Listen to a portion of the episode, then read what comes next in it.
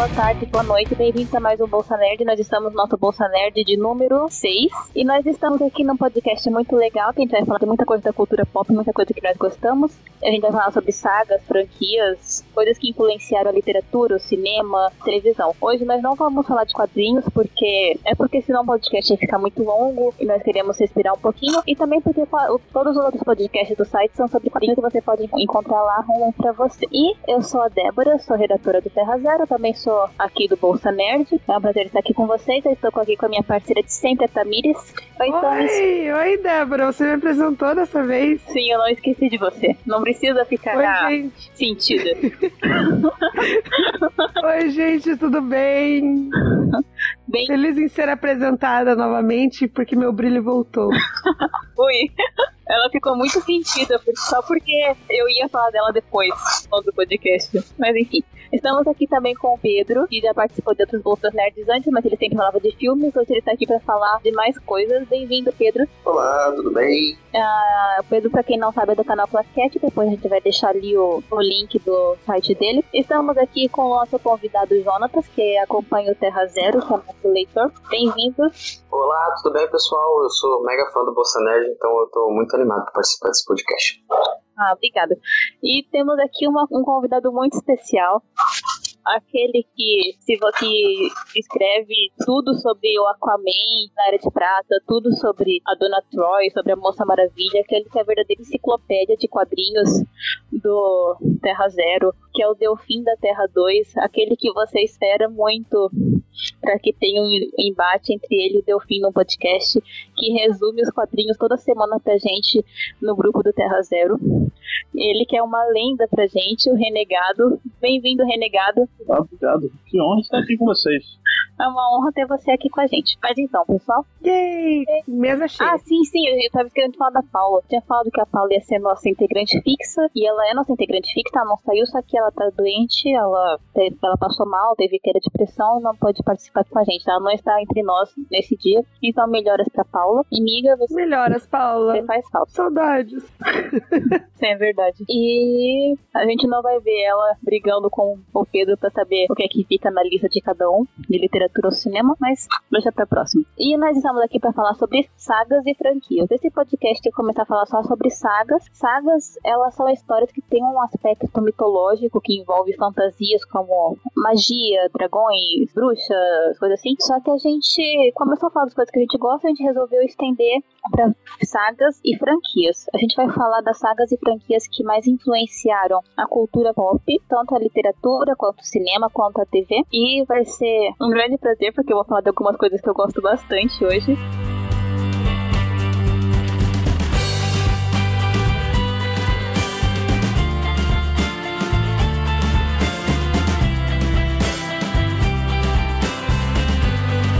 E eu vou começar porque eu quero começar falando da melhor coisa que tem nessa lista e que tem que abrir o podcast de hoje. Eu vou começar falando sobre os livros. E, ah, gente, essa saga, essa franquia, ela é a minha favorita da literatura. Eu amo demais, eu tenho os livros, tenho a trilogia, já li o Hobbit, Silmarillion, já li vários, e é o Senhor dos Anéis, Um Minuto de Silêncio.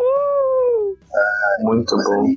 Gente, amo demais Senhor dos Anéis. Tolkien, um beijo pra vocês, seus lindos, que deve estar no céu. Obrigada por ter escrito pra gente. Gente, Senhor dos Anéis, eu não consigo nem falar direito, porque o Tolkien, ele é genial em tudo que ele escreveu, não só na trilogia do Anel, que é a Sociedade do Anel, as Duas Torres e o Retorno do Rei, mas todo o universo que ele construiu, toda a Terra-média, as línguas, as canções, as histórias de cada povo. É, eu acho que é um dos grandes marcos da literatura fantástica. Ele conseguiu transformar, apesar de ele ter elfos, ter anões, magos, ele transformou como os protagonistas da saga os valores como amizade e lealdade. O bem venceu o mal. Então, eu só tenho que aplaudir essa saga, essa franquia e só muito amor. Meu por eu. Alguém quer falar alguma coisa de Senhor dos Anéis? É, Com certeza. É, por favor. uma coisa só primeiro. O, hum. o Tolkien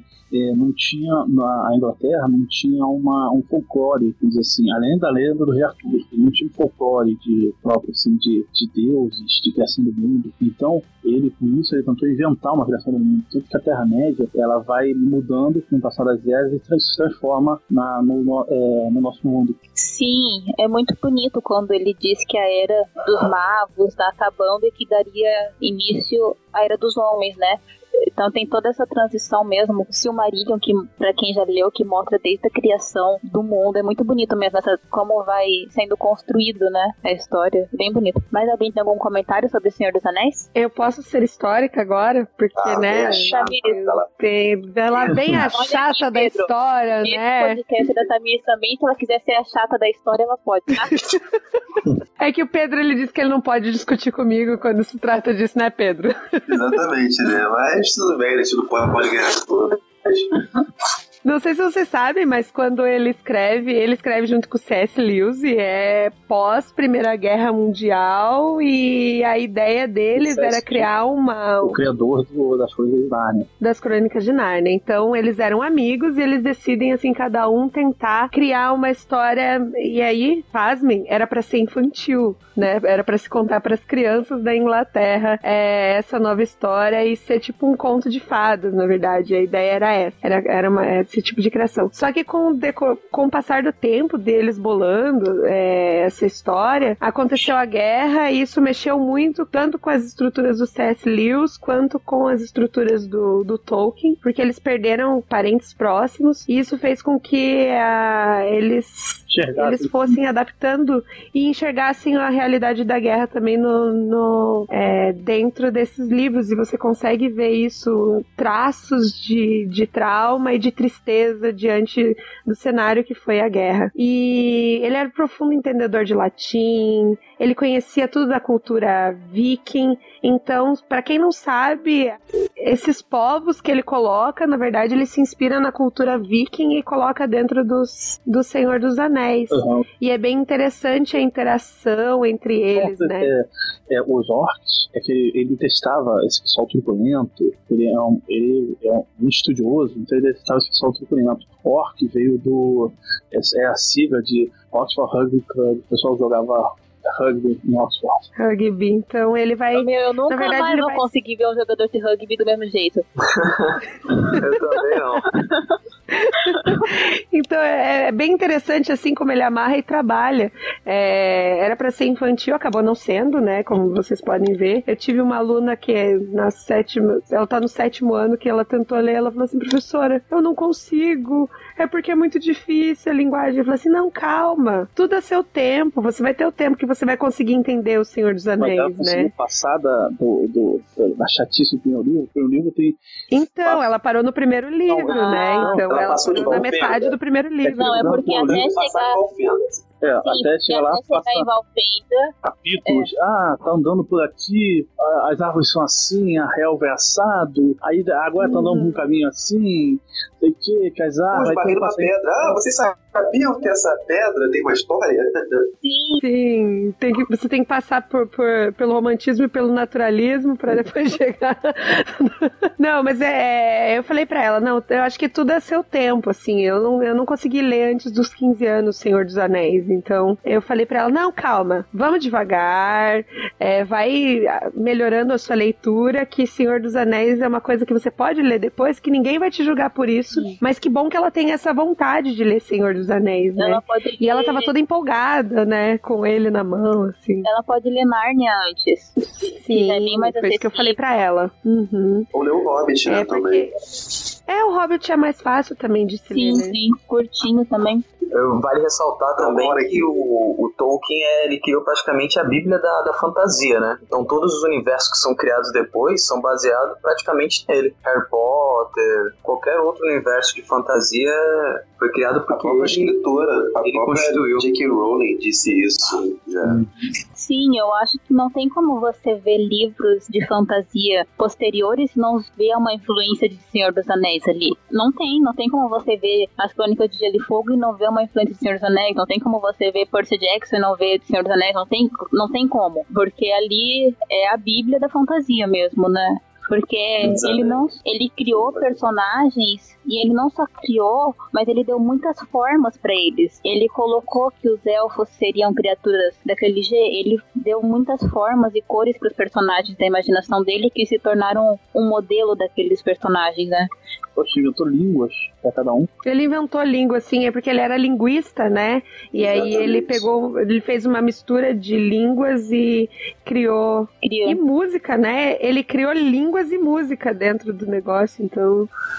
Canções, então, é, é realmente fantástico, assim. Senhor dos Anéis influenciou tanto a minha vida que depois que eu li os livros, todo o RPG que eu jogava era baseado em Senhor dos Anéis. Tinha uma montanha que tinha que destruir, tinha um tinha um or orcs. Sim. Gente, Senhor dos Anéis é incrível. Eu acho que o elenco todo é muito, sabe, é muito legal. O Frodo é meio chatinho, mas fora isso, acho que a Sociedade Não, do Anel, Frodo não é. Eu acho, eu só acho assim que é, é, é, como todo ser humano ele tem falhas. Eu acho que uma das falhas do Tolkien é que ele não, de repente não soube lidar muito bem com que a Sociedade do Anel parece que são, é, são 11, não, quantos são? Eu sei que é muita gente. Onze. Então, às vezes, São onze. Oi? É, às vezes passa capítulos inteiros sem é, um dos um deles, você, por exemplo, passa capítulos inteiros se você ouvir o Gini falando alguma coisa. Eu não soube lidar com tantos personagens juntos, entendeu? Às vezes separou eles, ficou morrendo lá. Sim. Eu, eu não, eu não me sinto ser humano o suficiente pra poder julgar alguma obra do Tolkien, cara. Vou fazer uma crítica, eu não consigo, não. Não, não. É que eu penso nisso porque às vezes eu, eu olho certos livros e eu uso o Tolkien como base, entendeu? Pra julgar os outros livros. Então, às vezes, é, quando começa a encher demais, eu começo a falar, ah, não, é, não vai saber, tem muito personagem junto e não vai saber lidar. Até quando vejo série mesmo, eu sou um grande fã de, por exemplo, SG-1, é, Stargate, SG-1. Aí o que acontece? Eram só quatro personagens. Eu falei assim, pô, que só quatro personagens cada personagem? Assim, seis ou sete. Só que aí com quatro dá pra você lidar, você. Não é coisa que você vê um filme e, por exemplo, é, os super-heróis metem vários vilões ao mesmo tempo. Aí não, você não, não consegue ver tudo do vilão, mostrar todas as suas. O que é. As suas tendências, o que quer fazer, todos os jeitos, e não tem seu tempo pra fazer aquilo, entendeu? Sim. Uma última coisinha. É, À vontade. você pretende falar de, do, é, de Narnia também? Eu acho que Eu vai ser menções honrosas, porque. Ah, tá. É, porque Isso então você pode colocar. que o C.S. Lewis e o Tolkien, eles brigaram porque eles eram amigos, só que o Tolkien, ele é católico, e o C.S. Lewis não seguia a religião. E Ele é ficava- protestante. Não, o aí o, né? o Tolkien ficou querendo que o C.S. Lewis pegasse religião católica, se tornasse católico, e o C.S. Lewis acabou se tornando protestante. Aí isso acabou uma cisão, por isso eles terminaram a amizade. Uhum. Aí tem um pouco de mitologia cristã também, né? Na No Senhor dos, An- Senhor- dos- Anéis. Senhor dos Anéis. Sim, Você vê, às vezes, em algumas passagens, você vê o Gandalf sendo um, um possível Jesus Cristo, né? Pela, pelo fato de ele morrer, ressuscitar, se tornar o, o branco. E algumas passagens você consegue vê. perceber isso. Ele É. e o Aragorn, eles têm esse papel messiânico, né? Uhum. E também quando você lê o Silmarillion, você lê a criação do mundo, que é muito semelhante à do Gênesis também. Então, você vê esses aspectos cristãos na obra do Tolkien. Mas tá, As Duas Torres é o melhor livro. eu discordo, mas eu vou dizer que o Sam é o verdadeiro herói do livro e eu só tinha anões porque os elfos são muito chatos, não são chatos, mas eles são muito ah, perfeitos. Eu prefiro os anões que são mais divertidos de acompanhar. Quem que você disse? Não, os São elfos mais são brutos, né. Débora? Sim, bom, Quem, quem que você disse que é o melhor personagem? o Sam. Ah, o ah, isso. Ah, tá.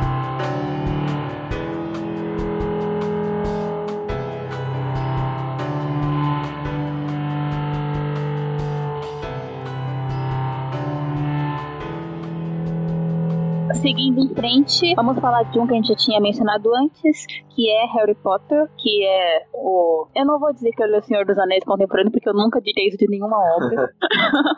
mas, ele tem, mas ele tem um papel muito importante pra mitologia bruxa, pra mitologia essa mitologia fantástica contemporânea. Ela trouxe muitos jovens leitores, muitos jovens para leitura, muita gente começou a ler por causa do Harry Potter, da, da saga dele. Tem também uma. Ela também estendeu para o cinema, que é uma franquia extremamente popular, extremamente bem sucedida, e tem as casas, as pessoas querem. As pessoas se identificam com os personagens, as pessoas gostam, são personagens muito populares, personagens que entraram para os grandes nomes da literatura, como a Hermione, que a gente até já mencionou num podcast por aí, que é das mulheres da cultura pop. Então, a J.K. ela fez uma grande obra com Harry Potter, ela colocou esses personagens, ela imortalizou esses personagens na literatura, tem uma legião de fãs, seguidores, é isso. Eu não sou uma grande fã de Harry Potter, eu gosto de Harry Potter, não é tipo, ah, não tá no meu coração como o Senhor dos Anéis está, mas eu reconheço o valor, eu sei que é muito importante para muita gente, e eu diria que, não, não, não vou dizer, melhor não, não falar coisas fortes. Não polemizar. Não polemizar. Joga, joga. Sem polêmica, Não pode polêmica. Tá, não, eu ia dizer que pra geração que acompanhou Harry Potter, os filmes, teve o impacto que Star Wars teve quando foi lançado no cinema. Eu acho que foi muito forte. é sério que você achei Eu? Muito, mas tem uma Ah, legião de fãs muito grande. os adolescentes, tanto que é um adolescente. Adolescente, sim, é. Sim. Só dizer que meu primo apareceu Harry Potter na adolescência e ele era a sensação da escola, só isso. Verdade, você era Hermione. É, é, por associação, né?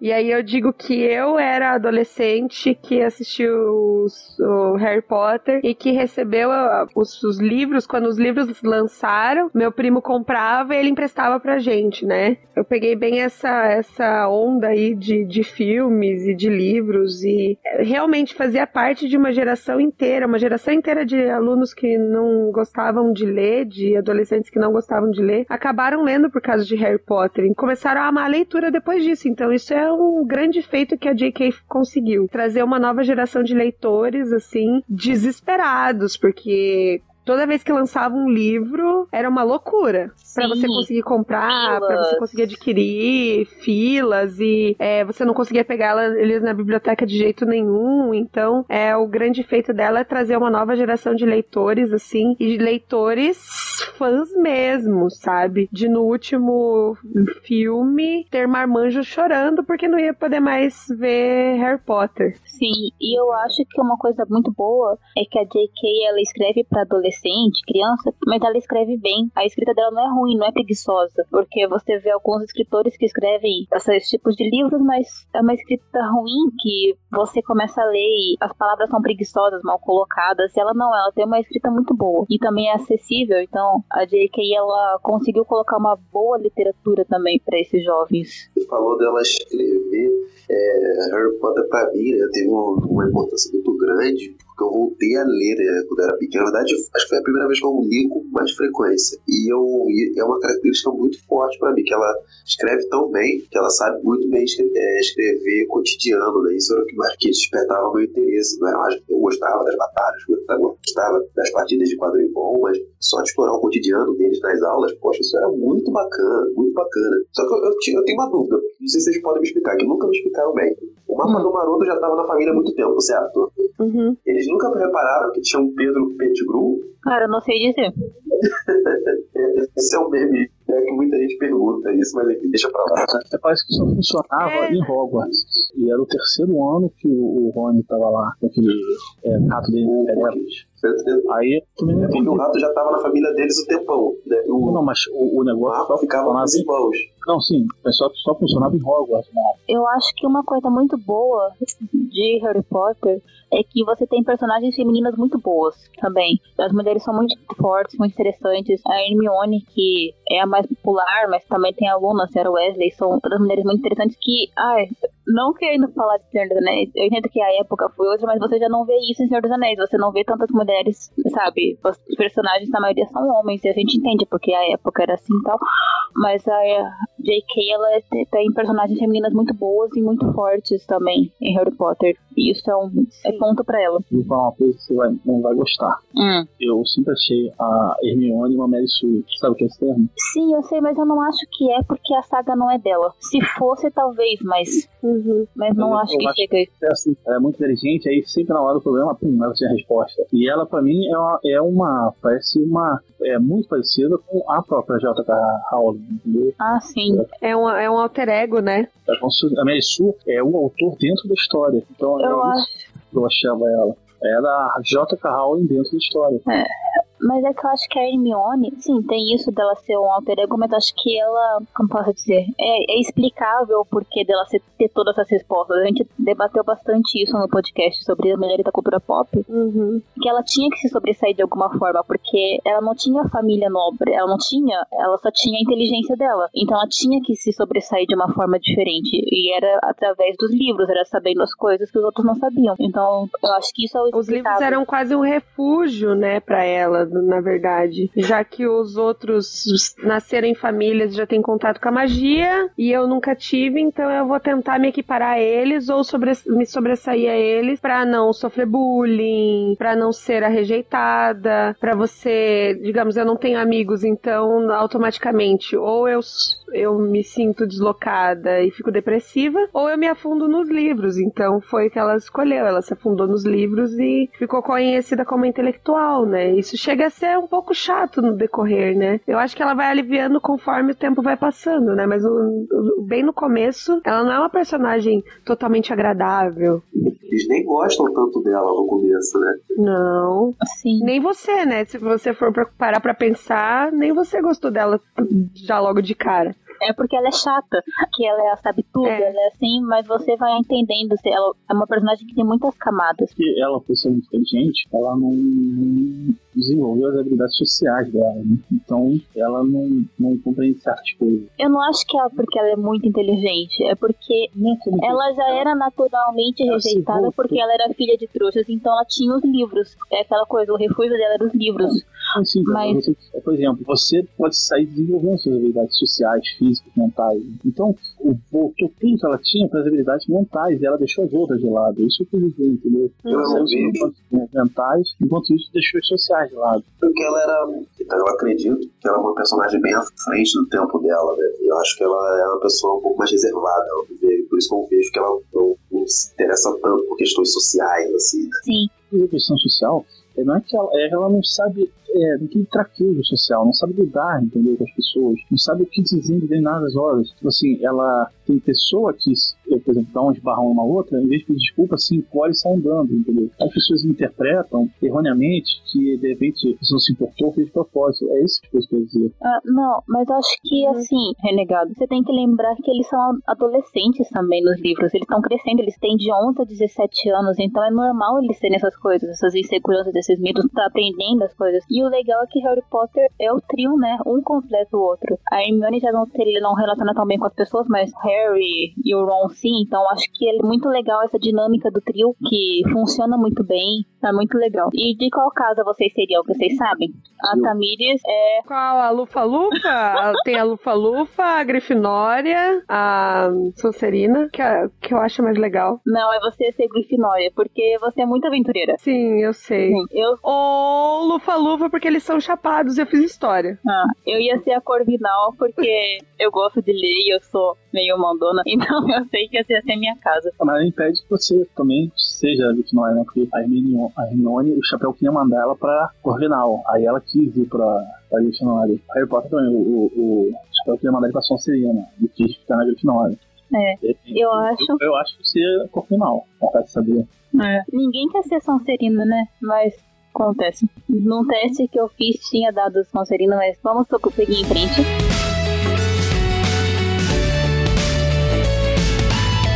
Outro livro que eu marquei aqui foi O Guia do Mochileiro das Galáxias. Eu já li os cinco livros, é muito legal, do Douglas Adams. É aquela coisa, do mesmo jeito que O Senhor dos Anéis seria a Bíblia da fantasia, da literatura fantástica, essa aqui é a Bíblia da ficção científica. O Douglas Adams fez uma obra muito criativa, muito divertida.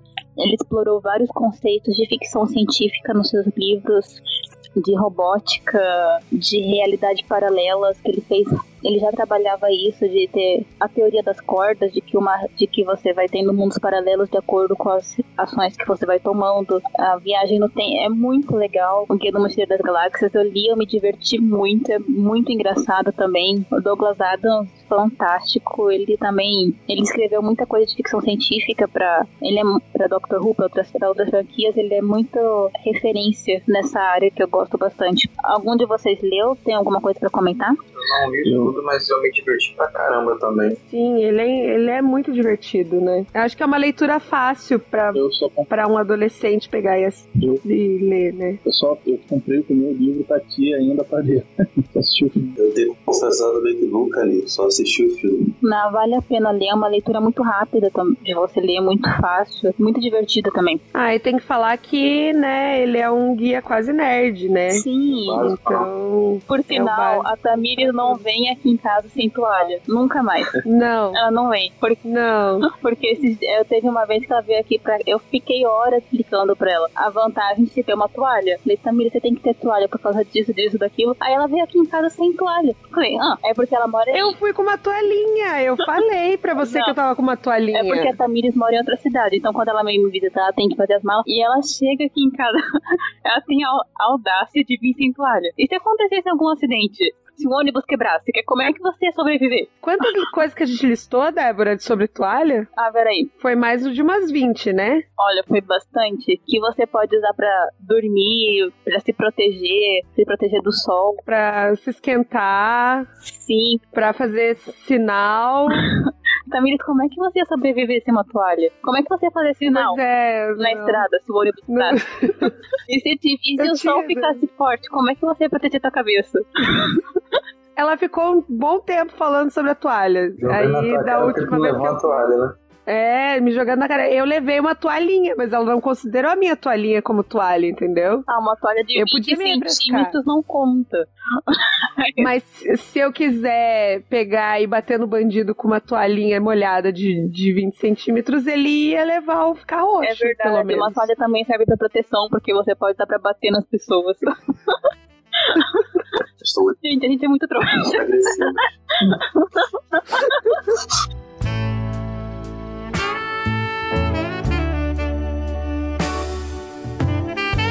tá. Sherlock Holmes não é uma saga, é uma franquia. Eu gosto bastante, eu tenho todos os livros do Sherlock. Ai, eu paguei 50 reais numa promoção, um box completo. Eu tô muito feliz por isso, eu tenho muito orgulho dessa coleção. É muito bonita. E o Sherlock Holmes, o Arthur Conan Doyle, ele criou um mito nesse personagem. Ele é aquela coisa, sempre que você vê personagens de investigação, você vê um pouquinho do Sherlock lá, você vê isso. Ele foi inspiração para séries de TV como House, que não é de investigação, mas que bebe muito da fonte do Sherlock Holmes. Eu adoro, é uma literatura muito fácil também, muito divertida e também inteligente e instiga você, te surpreende. É uma das grandes franquias da literatura Sherlock Holmes. Eu gosto bastante. Eu amo Sherlock Holmes, de paixão mesmo, assim. Aí eu conheci, não é não é que eu não conheci, eu conhecia ele já, mas aí eu fui assistir a série, que era uma maneira mais rápida, né? Sherlock, do Benedict Cumberbatch, que é uma maneira mais rápida de você revisar os contos, porque até a terceira temporada é basicamente todos os livros. As histórias são baseadas nos livros. Então eu conheci e falei, caraca, isso é muito bom. E fui ler o livro e também é igualmente bom. Eu tive que comprar um box também maravilhoso. Muito bem. Eu sei que a gente não tá falando de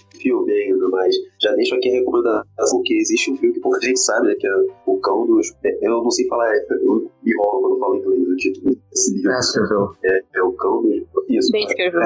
É, ah, minha língua não deixa falar isso, exatamente. Tem um filme dele, ele é um filme antigo, um dos melhores Sherlock Holmes que já interpretaram, né? vale muito a pena, né? É, ele é tão... O personagem é tão forte, né? Que ele é bem retratado em várias mídias, né? Cinema, livros, televisão, enfim. Eu considero o segundo melhor detetive do mundo. Só pede pro Batman. Ah, não. Ah. Como assim? Como Fora assim? desse podcast, Pedro, tava muito bem. Mas Não, desculpa, mas eu concordo, tá, Pedro? Ah, não. High five.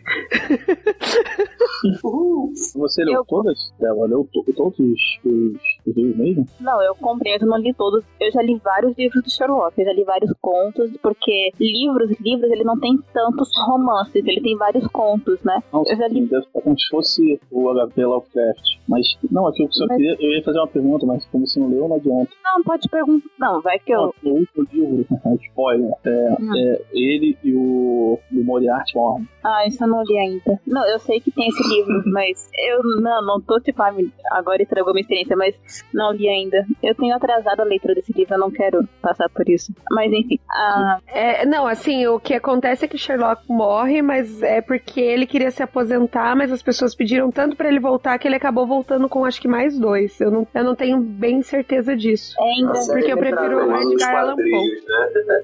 é engraçado que pelos livros de Sherlock você conhece muito da Londres antiga, né? Porque ele vai indo pros lugares e você conhece, vai conhecendo o estilo de vida das pessoas, né? Ele vai passando pelas ruas, é muito interessante isso também, que ele é muito londrino. Sherlock Holmes é um dos grandes marcos da literatura, que inspirou muitas coisas, muitas séries, filmes, e tem um filme bem fofinho do, do Sherlock Holmes que se chama Mr. Holmes, não sei quem já assistiu, que ele já tá idoso, é o último caso que ele tá resolvendo na vida dele, que é um caso que ele não tinha resolvido, né? Ele tá tentando lembrar pra colar as peças, que é com o Gandalf. É, com E, Ian McLean, né? sim, é muito É. legal esse filme. Eu Então, também. Continua, desculpa.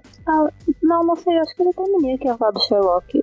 Tem É uma leitura que vale muito a pena. Vocês eu queria fazer Todo um mundo já deve ter assistido. É ponto pra do vocês. Steven Spielberg, que ele fez um. É como se fosse é, fictício. Ficção, fictício, fictício.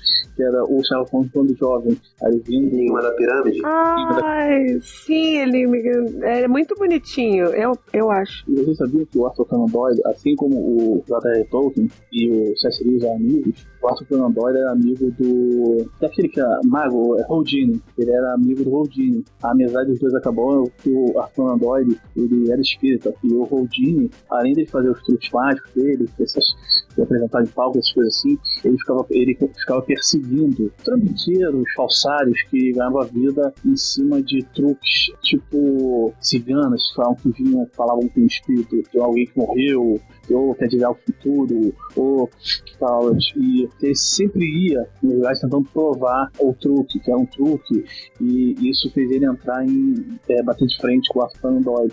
O Conan Doyle fazia sessão espírita, sentava, todo mundo dava a mão, e ele acabou querendo provar que as sessões espíritas eram farsa também. Aí os dois acabaram amizade por causa disso. Entendi. Esse, esse pessoal tinha umas amizades poderosas, né? Eram tudo amigos no final. Precisaram arranjar uns amigos desses. Sim, Pois é, quem não quer, né? o que eu sei é que o Arthur, o Arthur Conan Doyle, ele começou a ter ciúmes do Sherlock Holmes. Por isso ele matou ele. Porque o personagem estava se tornando muito popular. E ele foi se sentindo intimidado pela criação dele. Sabe? Sinistro, né?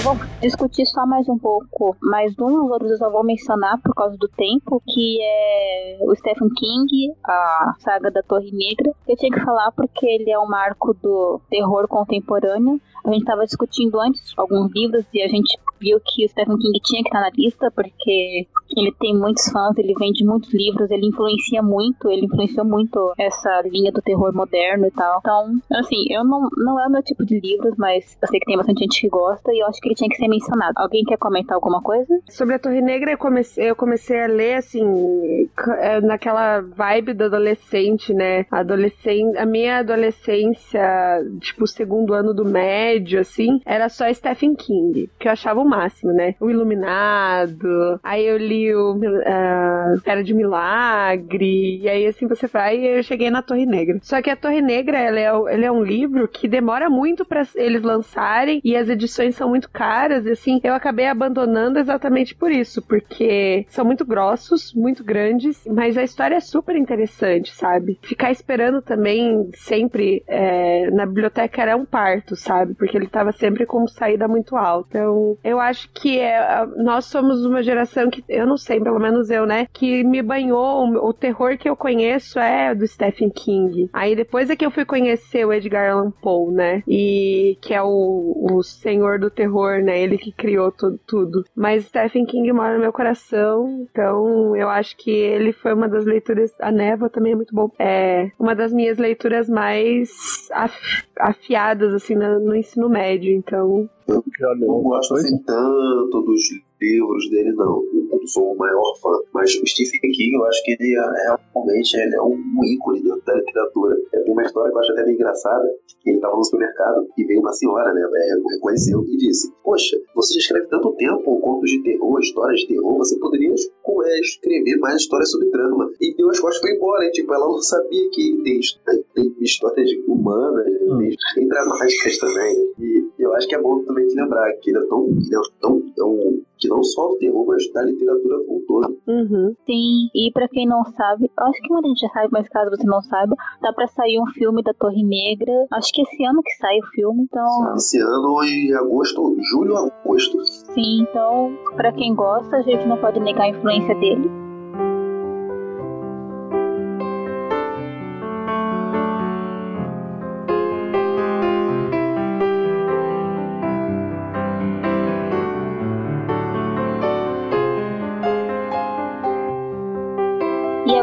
Só mencionar os outros livros, Causa do Tempo, que são as Crônicas de Gelo e Fogo, que também é esse fenômeno moderno que tem Game of Thrones, tem legiões de fãs, sabe? É uma saga contemporânea que ainda está sendo escrita sobre o poder, sobre os tronos e tal. Ah, o Hannibal, que também é literatura moderna, que teve a série, mas para quem não sabe, ela é entrada nos livros. E Millennium, que é sobre os homens que não amavam as mulheres, que tem um contexto político muito forte, feminista. É bem forte esse livro. Uh, eu estava lendo sobre criação e o autor, ele escreveu um livro sobre abuso porque uma vez ele viu uma moça sofrer estupro coletivo, uma moça de 15 anos, ele não fez nada. E isso foi uma coisa que perturbou ele por muitos anos. Então ele escreveu essa trilogia Millennium que é muito. tem um empoderamento feminino muito forte, tem uma questão política muito interessante. E os contos dos irmãos Green, que é o, o berço dos contos de fadas né? Apesar de que os contos de fadas deles eram bem sinistros, mas é o berço disso de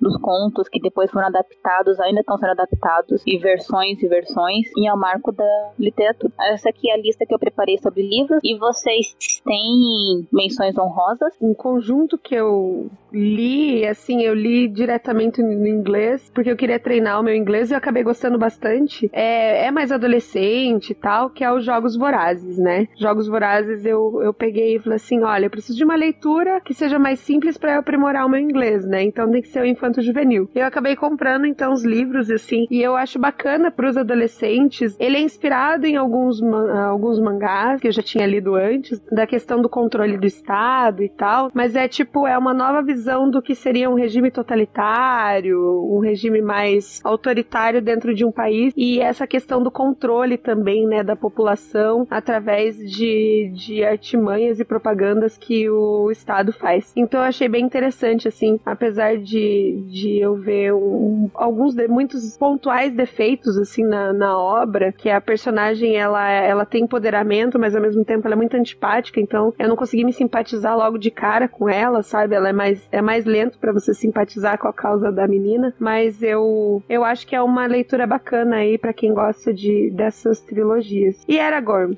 também, que é do sobre dragões que eu acho.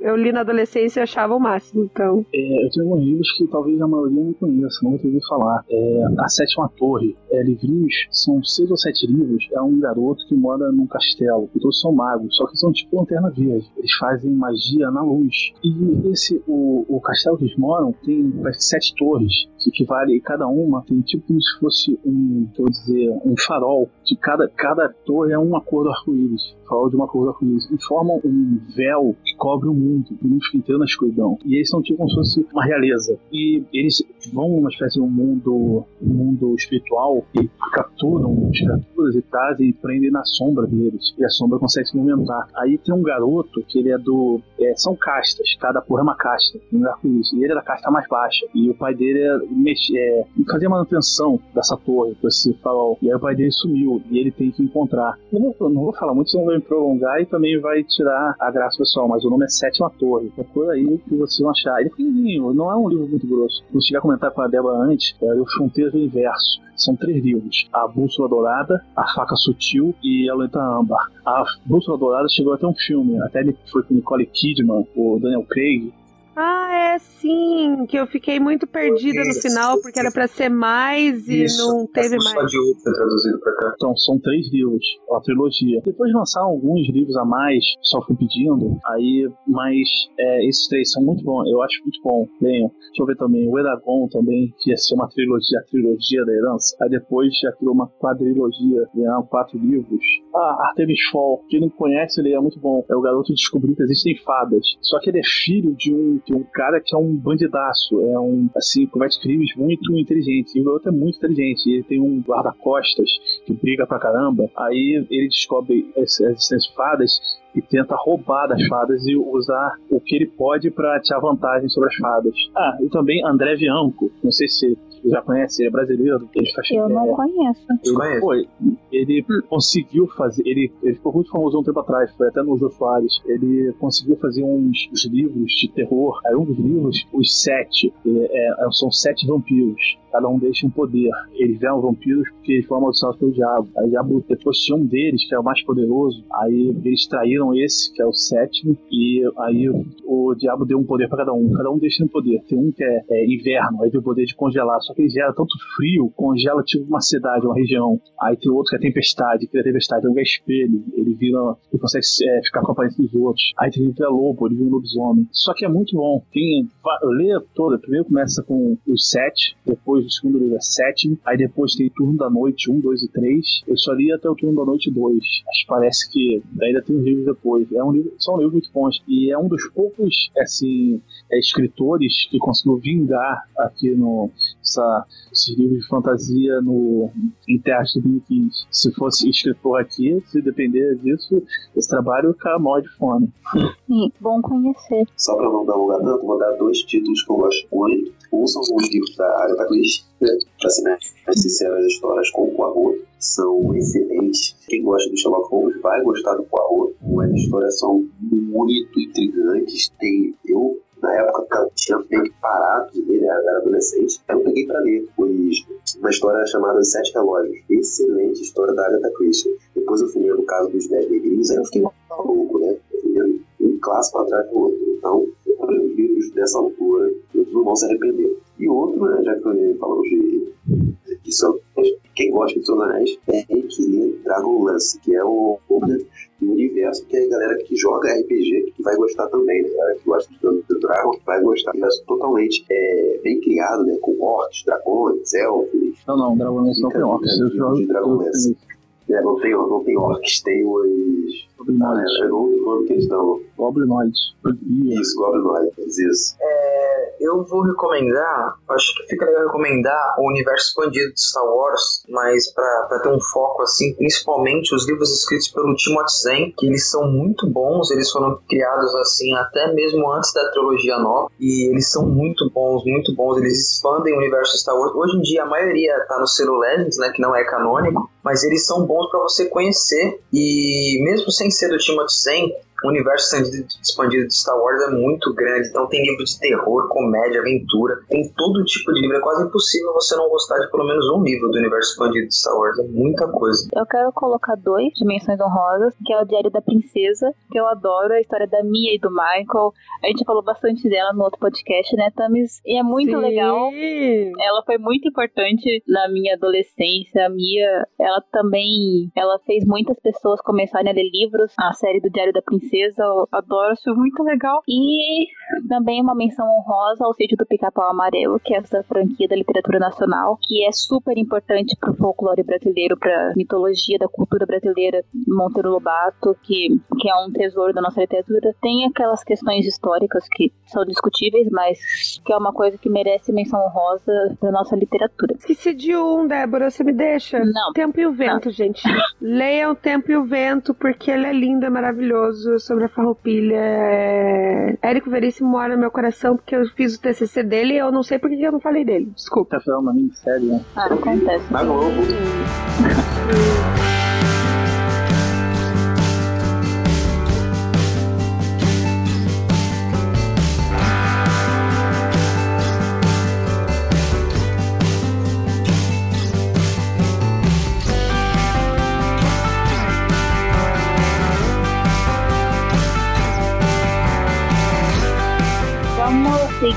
frente. Agora eu vou passar pro Pedro, que tá com a lista de cinema. Então, Pedro, com você. Muito obrigado, Débora. Então, é, eu tentei dividir entre as franquias que eu mais gosto e aquelas mais importantes pro cinema, né? Vamos lá. Primeiro nome aqui que eu coloco é Tubarão, né, o filme do Spielberg, que é o nosso primeiro blockbuster importantíssimo pro cinema, porque ele lembra, ele coloca essa ideia do filme quando estreia, ele tem um tempo para entrar no cinema. E quando ele coloca o filme no verão americano, ele planta ali uma estratégia que é usada até hoje. né? Então, por isso esse filme é importantíssimo para o cinema, né? principalmente para o cinema comercial. Vocês gostam, não gostam, já assistiram? Eu tenho um comentário a fazer. Taran, taran, taran, taran, taran, taran, taran, taran.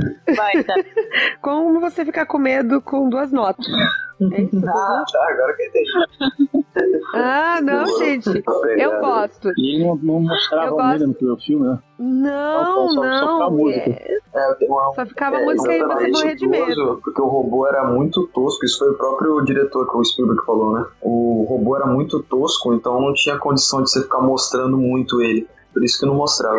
Essa estratégia vem desde os tempos de Hitchcock. Né? Hitchcock que plantou essa ideia no cinema, que quando eu tenho uma dificuldade técnica, eu não mostro e deixo pro público. E o o público vai pensar o pior monstro possível. E esse filme, ele. Na verdade, o Spielberg não queria voltar pra ele, né? Sim, Foi isso? exatamente. E aí deu uma maior polêmica, porque o estúdio tinha contrato com ele, e o Richard Dreyfuss também não queria mais. Deu, deu uma bafafá, assim. É, mas eu, eu, eu não é aquele filme que eu tenho, né, como franquia da minha vida e nem nada do, do tipo, mas eu passei um bocado de medo com esse negócio aí. Quando eu penso em- nessa franquia, eu penso em De Volta para o Futuro. É. Que a gente já. Sim, de volta pro futuro. que queria muitos mais tubarões em holograma ainda. Eu queria muito ver. Acho que é Tubarão Tubarão em 17. holograma. É.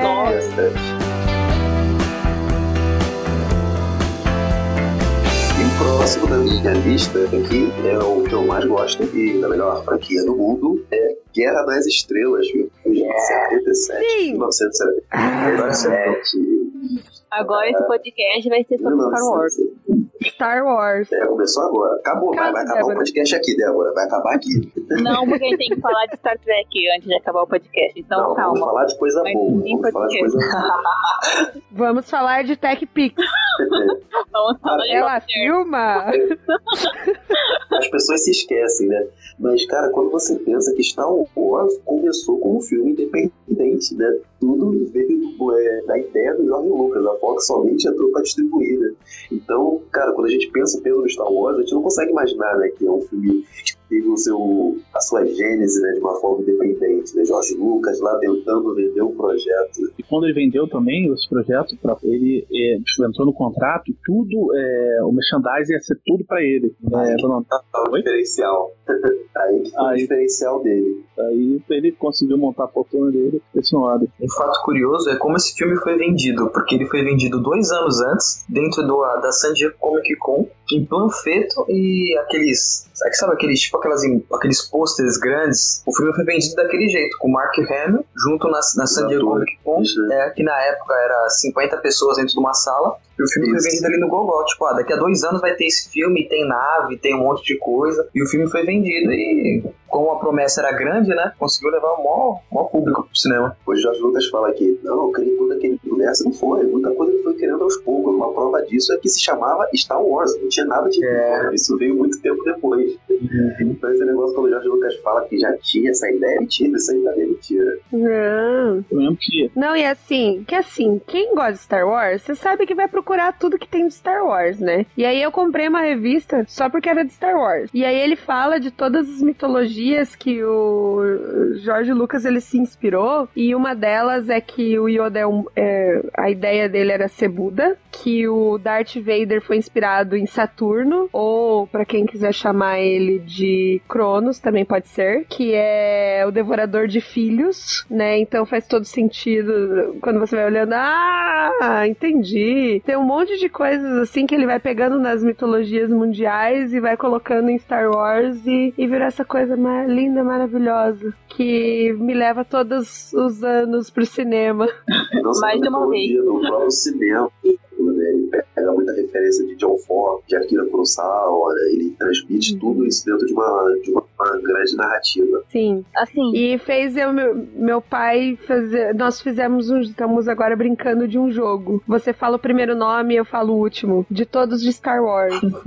Então, essa é uma brincadeira que eu tenho com meu pai, porque ele também é fã de Star Wars. conta a história do C3 lá, do álbum de figurinhas. O, o C3P0 é, é, é Sim. C3 Perezo. Sim. C3 Perezo. É porque ele tava por escrito por extenso, né, no, no álbum de figurinhas. Aí o, amigo do meu pai falava errado, ele falava, falava C3 Perezo. Ai, sabe. Até descobri que era 7 Perezo. É porque É, eles mas é tinham bem- o álbum de figurinhas antes de assistir os filmes, né? Eles viraram fãs de. Star Wars antes dos filmes. Eu gosto de Star Wars. Eu não sou a maior fã, não sou tipo assim, meu, eu tenho que ir numa loja de brinquedos brincar com sabre de luz. Não, eu gosto de Star Wars, dentro do normal me divirto. Mas uma coisa que eu gosto nessa franquia é que eles têm muito, eles dão muita esperança quando a gente assiste. Eles conseguem realmente despertar essa coisa boa na gente, de que o bem venceu o mal, de você lutar, de você, sabe, da força. Eu acho uma coisa muito legal que eles façam isso. Então, eu acho que ela tem essa influência muito grande. Ela aquece o coração. Então, então eu acho que é um ponto positivo. E acho que é Faz você comprar Kinder Ovos. hum, faz você comprar Kinder Ovo.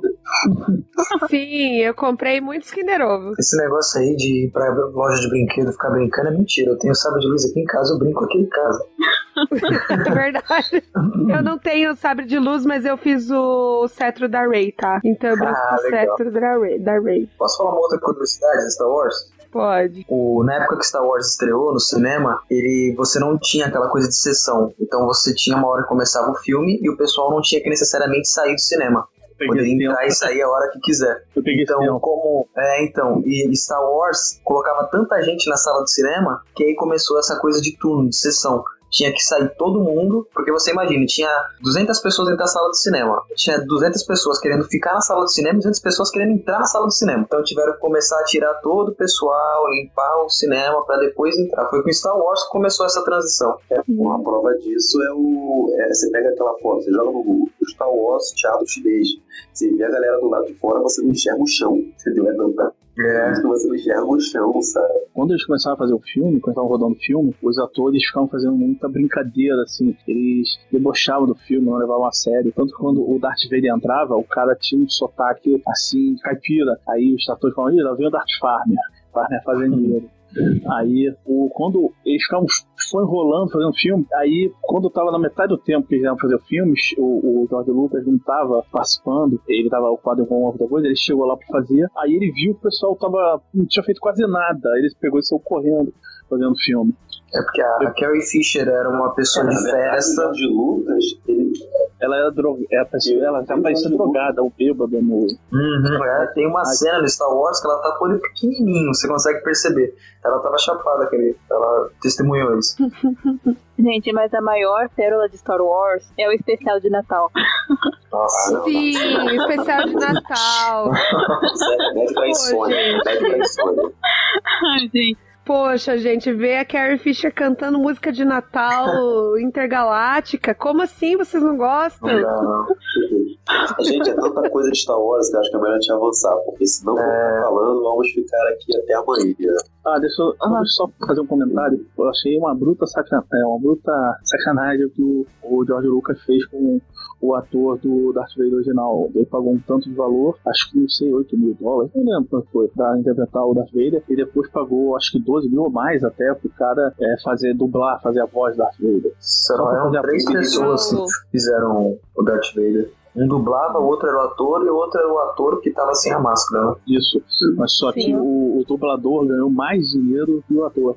E depois, quando fizeram o remasterização, né, do último filme, eles pegaram e, e tava lá o ator, né, é, naquela forma de fantasma do lado do é, Obi-Wan Kenobi e do Yoda, depois no filme remasterizar, é, é é, tiraram e colocaram o Eles Christian, né? é, no lugar. Aí até o cara depois, é, nas Comic Con, ele aparece, ele, ele aparece assim, com uma placa na camisa escrito assim, né, eu sou o verdadeiro Darth Vader. Coitada. Mas tá bom, então concordamos que Star Wars é o grande amor da cultura nerd. Então vamos seguir em frente.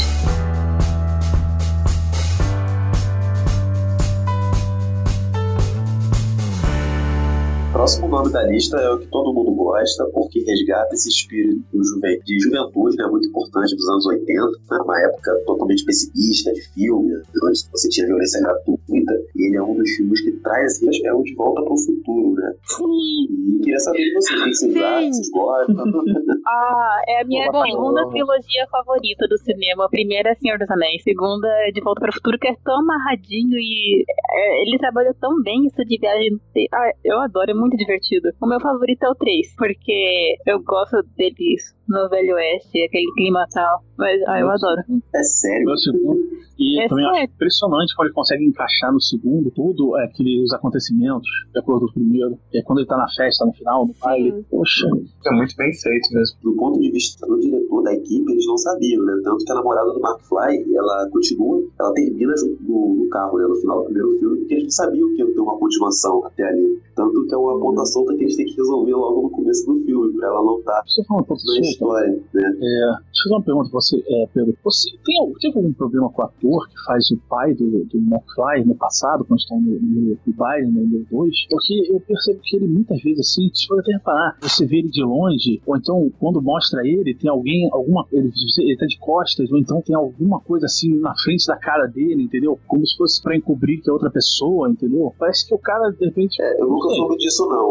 mas é uma coisa O que eu eu soube é que ele é um ator de método, né? Ele foi um dos grandes injustiçados em Hollywood, né? Porque ele é um ator de método. E ator de método entra muito no personagem. Então, é muitas vezes, às vezes sofre dentro de casa problemas que vai trazer dentro da produção. Então, pode às vezes aparentar que tá incomodado, que tem alguma coisa diferente, mas na personagem, né? Uhum. o ator entrando, tentando entrar dentro do personagem. É que, é que pra mim pareceu é que ele tinha pulado fora, tipo, aí estavam tentando filmar sem ele, entendeu? Aí ele tava de costas, aí quando mostrava ele lá, ele tava longe, tinha uma coisa na frente da cara dele, pra você não ver que não era ele, entendeu? É isso que me pareceu. Oi pessoal, aqui é o Diego, eu edito o Bolsonaro e eu tô aqui só pra esclarecer a dúvida do regado. Sim, ele está parcialmente correto ao perguntar se o ator que fez o pai do Marty McFly, o Crispin Glover, realmente saiu no segundo e terceiro filme, que inclusive foram gravados ao mesmo tempo, porque ele pediu muito dinheiro pra continuação e então isso acabou inclusive alterando o roteiro original do segundo filme, que na verdade o Marty ia voltar pra 76, uma coisa assim, não ia ser a forma que foi, mas por ele não aceitar participar só como um coadjuvante no segundo filme, o roteiro foi mudado e ele foi limado. Esse é um dos motivos do personagem dele, o George McFly, estar morto no futuro alternativo de 1985.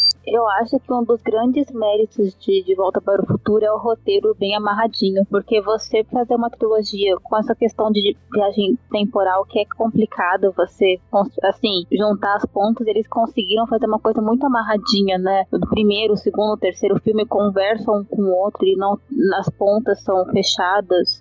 Então, acho que isso é um dos grandes méritos do filme, entregar uma trilogia coesa que conversam com os filmes, conversam com outros sem deixar furos no roteiro. Sim, e também lidar com a doença, né, do Michael J. Fox, porque ele, ele descobriu Parkinson logo no segundo filme, né? Que ele sentia que a mão dele tremia na hora de tocar guitarra e tal. E no terceiro filme ele já tava cometido com a doença, né? Eu acho que um dos motivos pelo qual também não continuou e eles não querem fazer reboot nem nada do tipo é porque ele é o McFly e como ele não tem condições pra continuar, então eles decidiram não continuar. Nossa, eu não sabia disso não. Ele, tinha que idade na época. Ele fazia um Ai, papel adolescente até. você me pegou. É, eu sei que ele descobriu, eu vi uma reportagem com ele, né? Mas ele é descobriu o. Parkinson no, seg- no segundo Ah, filme mesmo, já. é. E ele fez o terceiro é, indo pro camarim, descansando, depois voltando, porque ele te- você tem truques, né, pra de- deixar sua mão firme. Sim. E ele fez até cirurgia pra tentar corrigir um pouco do tre- dos tremores, né? Mas é bem, na verdade, é bem triste você saber que, que ele, te, ele tava sofrendo já. Porque assim, ele percebe que ele tá tremendo a, a- na segunda vez, ele já não tá mais conseguindo tocar a guitarra direito. E aí ele vai procurar um médico e descobre Parkinson. Mas ele devia ter os seus 20 e poucos anos. Não, é bem novo ainda, né?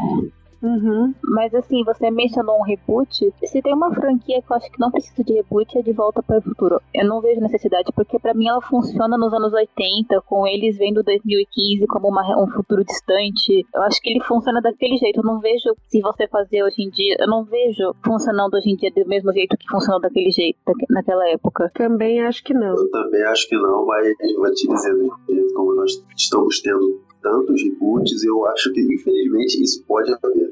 Pode De acontecer, né? repente, eles eles podiam fazer os filhos, né? Uma nova aventura, tipo, como se fosse Star Wars, uma nova trilogia. É, talvez. Só se fosse expandir o universo, mas não rebutar, né? Não, não sei. Eu, eu sou a favor de manter como está, né? Tem coisas que você não precisa. Eu acho que De Volta pro Futuro, ele é, ele é um clássico e qualquer pessoa pode assistir. Os meus alunos, eles fizeram a Feira do Conhecimento esse ano deles lá, foi sobre cinema, né? Do sétimo ano. E eles fizeram uma cena do, do De Volta pro Futuro, porque eles falaram assim, ah, os cinco filmes mais... Eles inventaram, né? Que eles não colocaram todos os clássicos, mas ele colocou De Volta pro Futuro como um dos, dos cinco clássicos que eles queriam apresentar. E foi muito engraçado ver eles, eles tendo essa nostalgia, né? De fazer Star Wars, de fazer De Volta pro Futuro, Charlie Chaplin. Então foi, foi bem interessante. E sim, eu tenho um relógio do De Volta Ah, pro achei que nem ia Futuro. falar. É, não, eu tenho relógio de volta pro pro futuro, eu mandei fazer, porque eu falei assim, que combina com relógio de volta pro futuro? Aí eu fiz um pra mim e um pro meu pai também, então eu tenho dois relógios de volta pro futuro diferentes, tá, gente? Sim, junto com os copos de Star Wars e os quadros do Superman, da Mulher Maravilha o Batman. Não, mas eu tenho quadro de Star Wars também. Eu sei que você tem. A tua casa, a casa da Tamires é bem nerd. Sim, tem que tirar uma foto um dia pra mostrar Verdade. todo nerdismo da minha casa. Ah, Mais algum comentário sobre De Volta ao Futuro? Mark Fly foi meu primeiro crush também, tá? Eu tenho que admitir isso. Mas tá.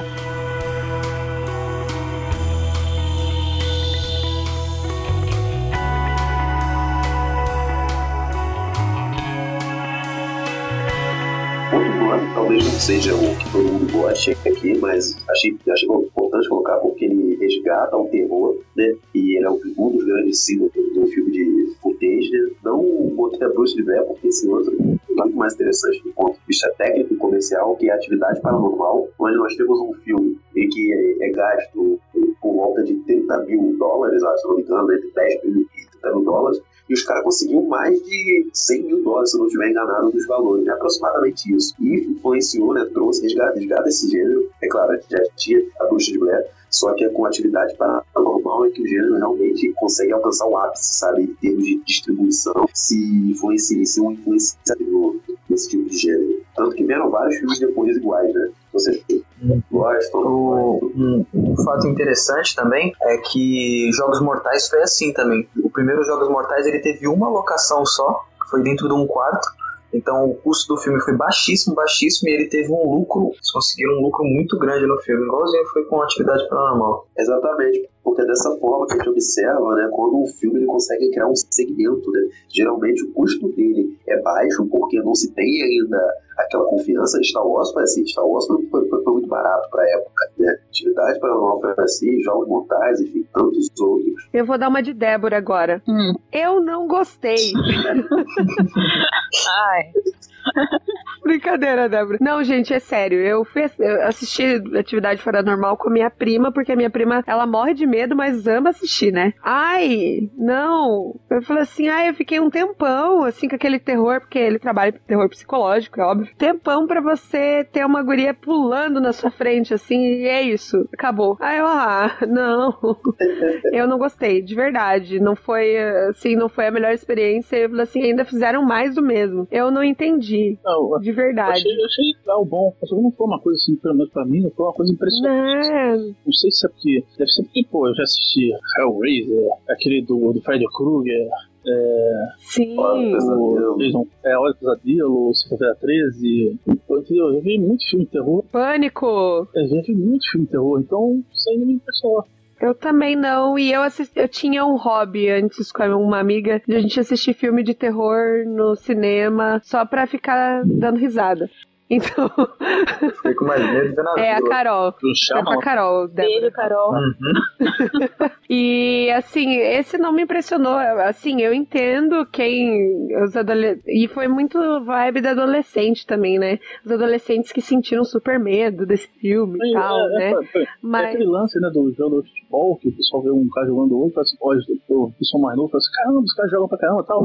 Chega o pessoal mais velho assim, pô, já vi Garrincha jogar, Pelé jogar, esse cara não jogam nada. É, é, eu entendo. Eu acho mais bem feito a Bruxa de Blair do que o Atividade Paranormal, assim, sabe? A Bruxa de Blair me deu medo. O primeiro, o segundo, não. O segundo, não. Mas, é... É, eu já fui o contrário. Deve ser porque eu, quando eu era pequeno, fiquei esperando uma bruxa e não apareceu nada. É, pode ser. Mas é, funcionou melhor pra mim, então é isso. Eu não gosto de terror, então não, não sou capaz de opinar. Mas tá, Normal dela, né? tá, mas tá bom.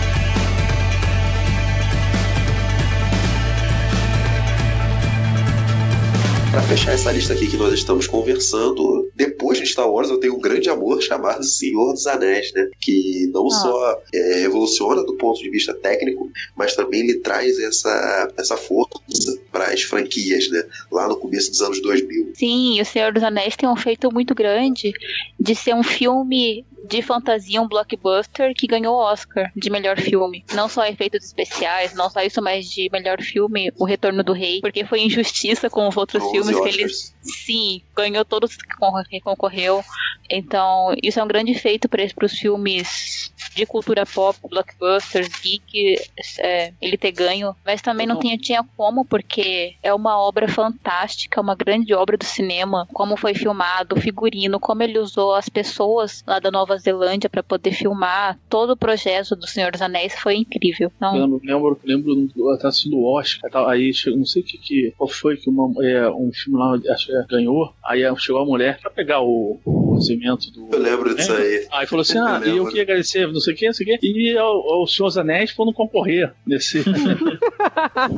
eu lembro disso aí, foi ótimo. concorrer nisso aí. Curiosidade, curiosidade de Senhor dos Anéis, né? Porque em toda a história de filmes de Hollywood, você tem atores que não acreditam no projeto, né? Por isso não vão à frente. O Brad Pitt, ele foi cotado para fazer o Aragorn, mas ele recusou porque ele não levava fé no filme. Olha Nossa, que, é que o- que ele teve, né? O cara, o cara, qual é o cara que foi fez James Bond? É, Qual Sean? Connery. Ele queriam que ele fosse Gandalf. Ele também não quis fazer. Olha, que- eu, que Na bom, verdade, porque eu não consigo Anéis. imaginar outro Gandalf. Eu não consigo. É, não dá mesmo não. Exatamente. Aí por isso que depois ele foi mas o tentar Senhor dos Anéis fazer. foi bem desacreditado, né? É, mas aí o Sean Connery Peter depois. Jackson não era famoso. Hein? O, o Sean Connery foi tentar fazer depois aquele livro dos Cavaleiros Extra- Extraordinários, porque ele ficou com a pessoas, pô, não vou embarcar nessa, depois dos Senhor dos Anéis, o negócio é um sucesso absoluto, só que o, ali, o filme A Liga dos Extraordinários não vingou. E foi o último filme ele fazia, né, interpretar o Sean Connery. Pois Então. é. Sim. E tem que lembrar que foi também uma das melhores adaptações para o cinema de, um, de uma obra, né, clássica. Uma das mais fiéis, né? Sim, ficou muito fiel. E particularmente eu chamo como a última franquia que a Warner meteu a mão, sabe? Porque ali o Peter Jackson ainda tinha controle da produção. Depois disso, cara, Harry Potter eles se meteram nos últimos filmes, o Hobbit eles se, meti- se meteram, os filmes da, da, da DC estão se metendo. Então foi ali É. que a gente viu o último filme quando o diretor ainda tinha controle da produção. O resto é monetário total, né? Uhum. Sim, você vê que o Hobbit foi isso, pra tirar dinheiro, porque o livro do Hobbit é muito simples, não precisava aquela trilogia extensa. É, dois filmes já tava suficiente. Uhum. É, o Legolas tá ali por causa disso, entendeu? Apesar de eu Uhum. adorar o Legolas, ele, Legolas no Hobbit é tipo o Batman na, na Liga Internacional, sabe? É aquilo, tá? Você jamais já público. Sim. Inventaram, inventaram amor entre o anão e a elfa. Ah. Na verdade, Ah, Eu amo aquela atriz, mas ela poderia ter saído fora daquele papel facilmente, cara. o filme Ah, é. tem os dois anões irmãos, eles eram irmãos gêmeos idênticos no, no, no, filme, no livro do Hobbit. Não tinha nada a ver com o que tava ali. Pois é, mas Senhor dos Anéis é uma franquia muito importante mesmo pro cinema. Assim, é pra literatura e também foi pro cinema. Eu, particularmente, eu acho incrível como o diretor ele mobilizou toda a Nova Zelândia pra produzir o filme, né? Não é um filme só do estúdio, mas de um povo. Eu acho isso muito legal. Exatamente, por ele exatamente filmar os locais né, no país, porque você tinha diretoras que filmavam em locações mesmo, né? Mas ainda era algo muito pouco. O Senhor dos Anéis ele já muda isso, ele traz mais segurança, mais confiança para essa forma de produção, né? Você ir nas locações em vez de ficar no estúdio fechado, trabalhar com chroma key, porque tinha eh, eh, Star Wars já tinha sido feito o primeiro, então já tinha mais tecnologia para usar os efeitos, mas não, o Peter Jackson foi atrás das locações. Sim.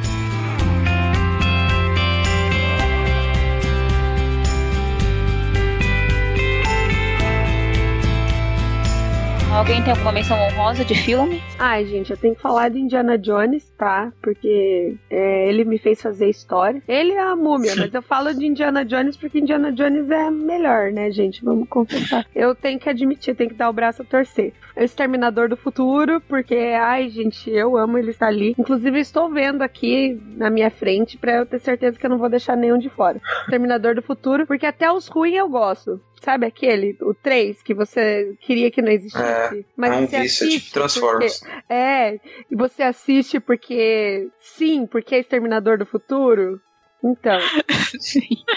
E tem a Sarah Connor, que é sensacional, é fantástica, adoro o personagem dela. E Alien. Porque Alien, quando eu fiquei sabendo que ia sair mais um Alien esse ano, eu fiquei pra minha amiga, vamos assistir. A gente assistiu Logan eu falei assim, vamos assistir Alien. Ela falou assim, não, eu não tô muito afim. Eu falei assim, mas por favor, vamos assistir Alien. Se você não for comigo, quem é que vai? Eu já tava sofrendo com antecedência, assim, sabe? Porque eu preciso de alguém pra assistir Alien. Aí eu achei alguém pra assistir Alien e eu me diverti muitíssimo, apesar do filme não ser tão bom. Mas eu, de, me, eu ri muito porque eu gosto muito e aí eu sinto aquela nostalgia, assim, sabe? Tipo, replay, Alien saindo de, de estômagos, intestinos e soltando aquela meleca, aquela gosma ácida, assim. Eu, nossa, eu gosto demais, assim. Então, é. Muito bom. Também a gente falou todos os que eu queria falar. Posso falar agora de Desculpa. É, é, Desculpa. pois é, pois é. Eu ia falar Indiana Desculpa. Jones, mas eu fiquei quieto. Desculpa, desculpa. Eu falo do, do Piratas do Caribe também. Tamiri chega. Fala de crepúsculo, renegado. Fala de crepúsculo. Nossa. Ah, não, não, Crepúsculo não. Deixa eu 50 tons de cinza. Nossa. Não, esse podcast é de Nossa, respeito. cara. A gente não vai É. cair esse nível. Eu não tenho culpa se eu gosto só de franquia boa, tá, gente? Eu- né? Mas tá. Seguindo, Renegado, você tem alguma menção honrosa? Pô, tô procurando aqui alguma coisa, deixa eu dar- dar- lembrar aqui. É, a também já falou de tudo que eu queria falar, deixa eu ver. Não, ainda tem Predador. Predador. Eu. Viu? Eu deixei, eu também gosto do Predador. Tamiri, deixa eu vai, pensar. Renegado. E deixa então eu ficar por último. Aí eu vou lembrar aqui. Não. É, vai, deixa eu ficar por último. Tá bom, vai, Jonatas. Fala, eu falo. Uma franquia boa também é Rock. É a mesma coisa que, que ela falou. É, os outros não são tão bons, mas a gente assiste porque tá acostumado de, do mais do mesmo. Eu ia falar rock, cara. Menção honrosa. E uma menção honrosa também é o Clube dos Cinco, porque tem uma curiosidade muito interessante. O Clube dos Cinco era para ter, tipo, sete filmes com o mesmo elenco. Tipo, eles iam mostrar todo ano o pessoal se encontrando, todo sábado e tal. Mas o ator que faz o cara mal, deixa eu lembrar como é o autor, o nome dele, é Jude Nelson. Ele realmente era um cara, tipo, bereza, assim. Então ele tretava com o diretor e acabou que ele foi demitido depois do filme. E aí não teve mais Clube dos Cinco.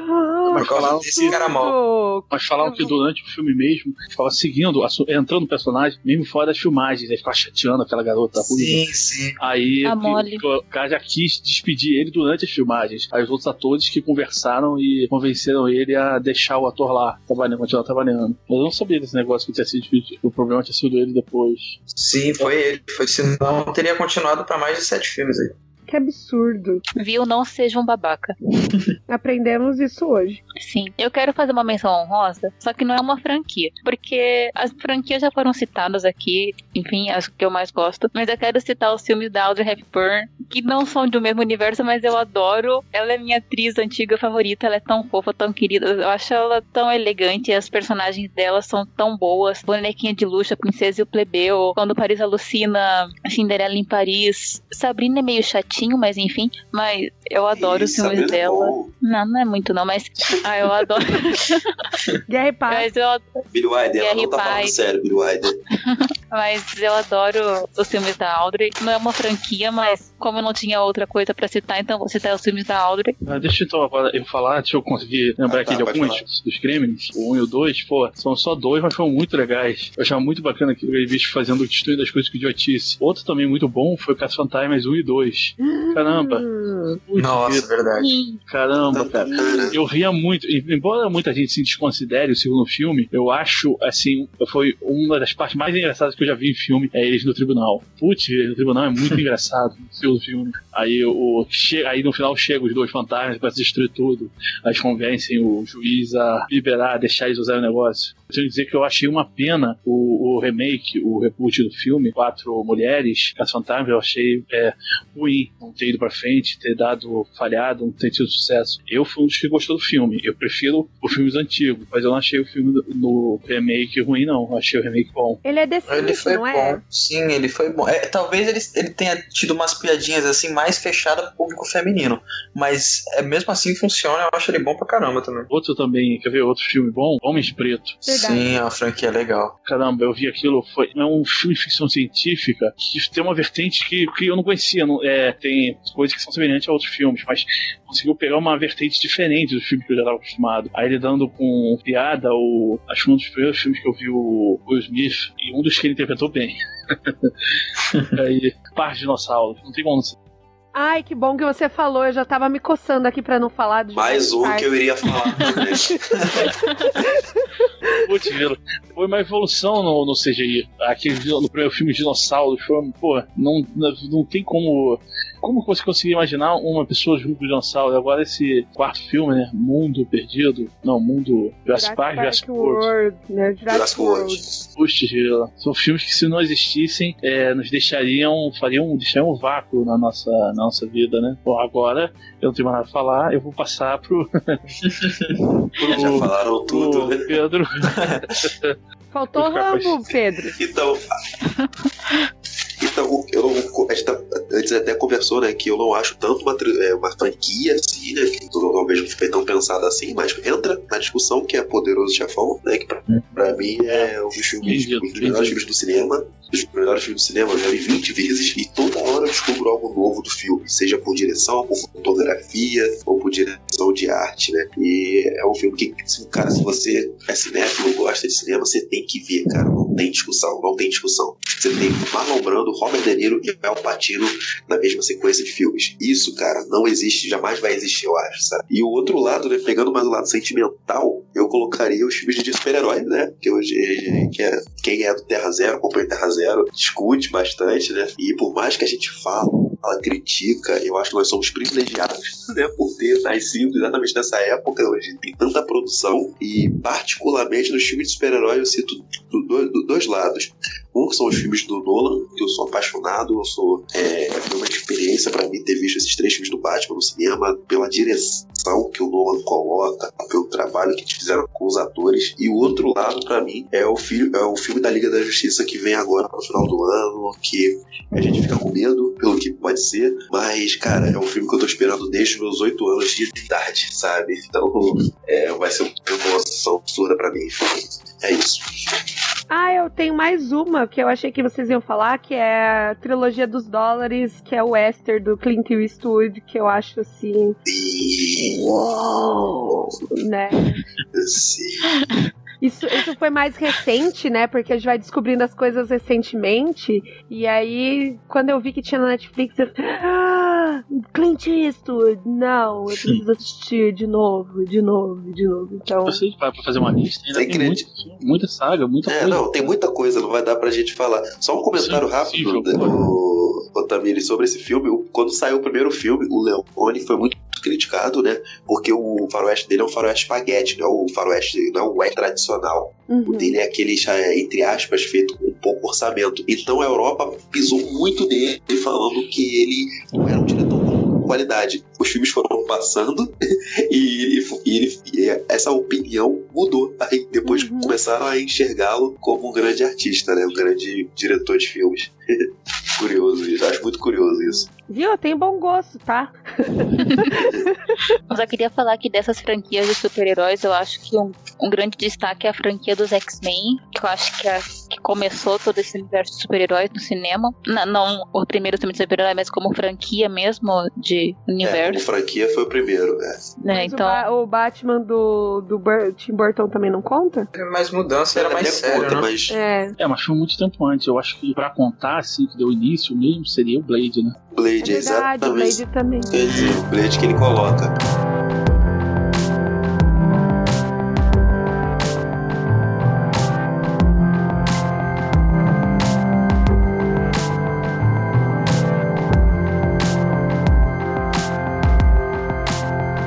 Então vamos seguir em frente pro próximo assunto?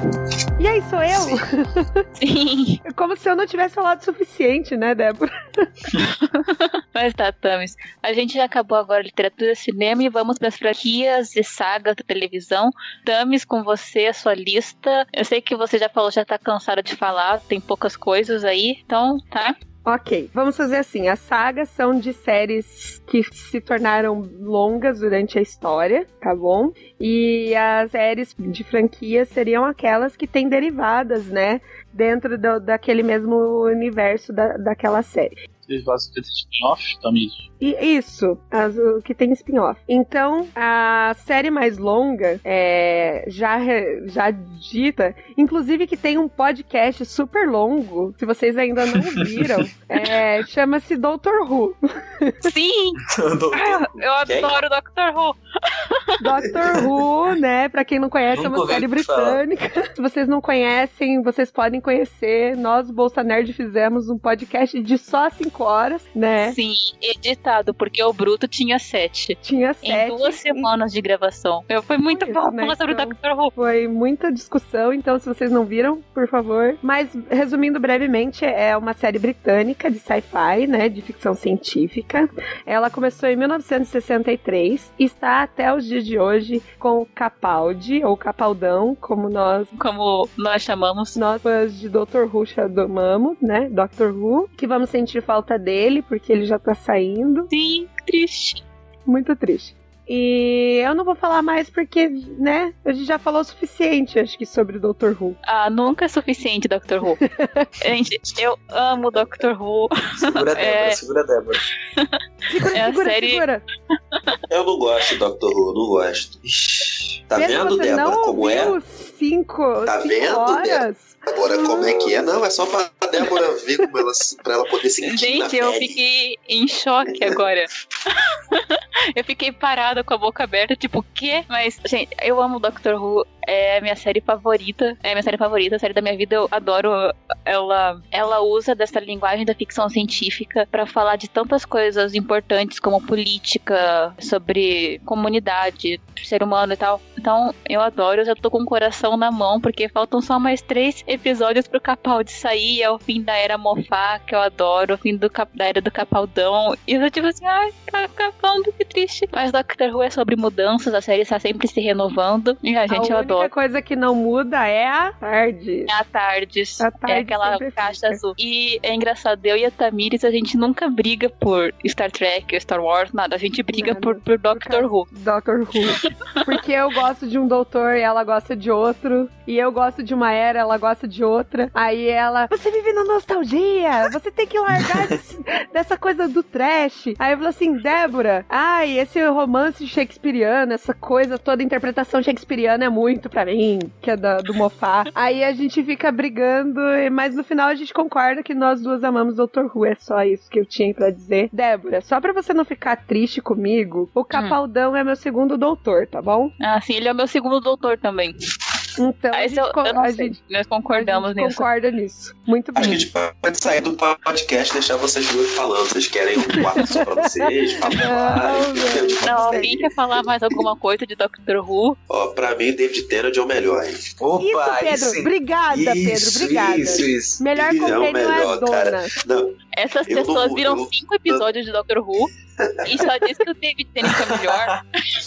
Não, não vimos, tá- tá? não, mas falando sério, mas falando sério, eu ainda não vi a série toda. Minha namorada é fã, é, é fanática, Débora. Vocês têm que conversar qualquer dia, porque vai ser assunto eternamente. E, e- mas eu queria realmente chamar atenção pro David Tennant, porque ele já participou da série, né? E quem não conhece, presta atenção nesse ator, porque ele é um dos melhores atores que nós temos.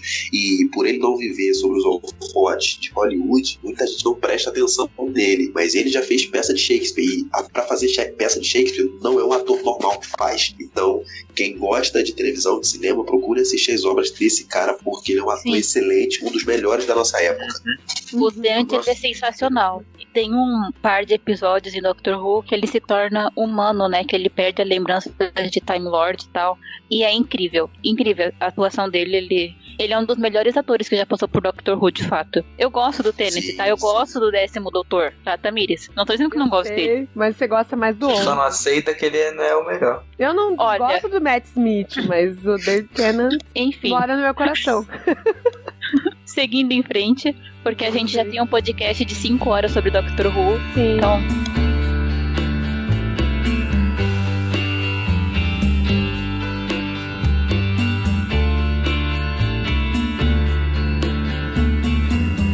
E o próximo que eu vou falar também na, na categoria sci-fi é Star Trek. sim, eu. Sim, Débora. Eu. Qual o nome? Star Trek. Então, gente, Star Trek, né? É... é- A gente também vai fazer um podcast, acho que de 5 horas sobre Star Trek, pelo visto. Mais futuramente. Então, se vocês continuarem acompanhando o Bolsa Nerd, vocês vão ver 5 horas de Star Trek também. E Star Trek, diferente de, de Doctor Who, Doctor Who tem é, o universo expandido dele, né? Ele, ele ultrapassou as, as barreiras do tempo aí, né? Mas o Star Trek, ele, ele se divide hoje em várias séries derivadas. Então, você tem Star Trek, a série clássica, você tem New, Gener New Generation, você tem o Enterprise e Voyage, é isso, Débora? Isso. E vai ter uma nova. E vai ter uma Discovery. nova, a Discovery, Isso. que vai, vai começar aí. E a Débora está esperando ansiosa. Porque ela é Sim. mais tracker do que Star Wars, né? Ela fala em Klingon Sim. também, se você quiser. Não, não por isso. não, a Tamires fala isso porque um dia a gente tava na Americanas e eu vi um DVD do Star Trek e eu parei pra poder admirar o DVD. Aí ela fica falando dessas coisas. Mas realmente eu gosto muito mais de Star Trek do que de Star Wars, mas não é competição é porque eu gosto. Gente, eu amo Star Trek, eu amo Spock, eu amo. Pra mim, o melhor capitão é o Picard.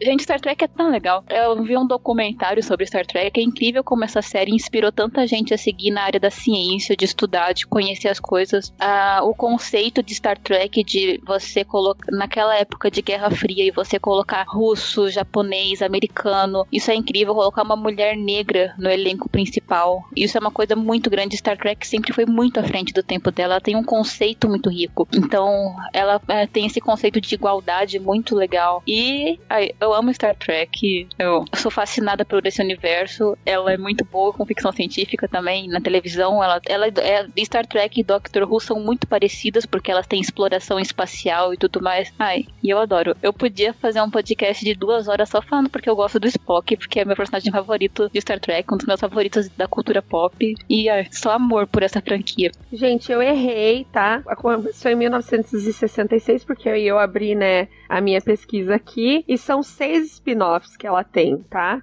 Deep Space Nine e Animate. Então, é, são mais. É um processo. É, Anime. então, é, anime. Só que aqui o meu computador ele tem um, um sério problema. É de anime.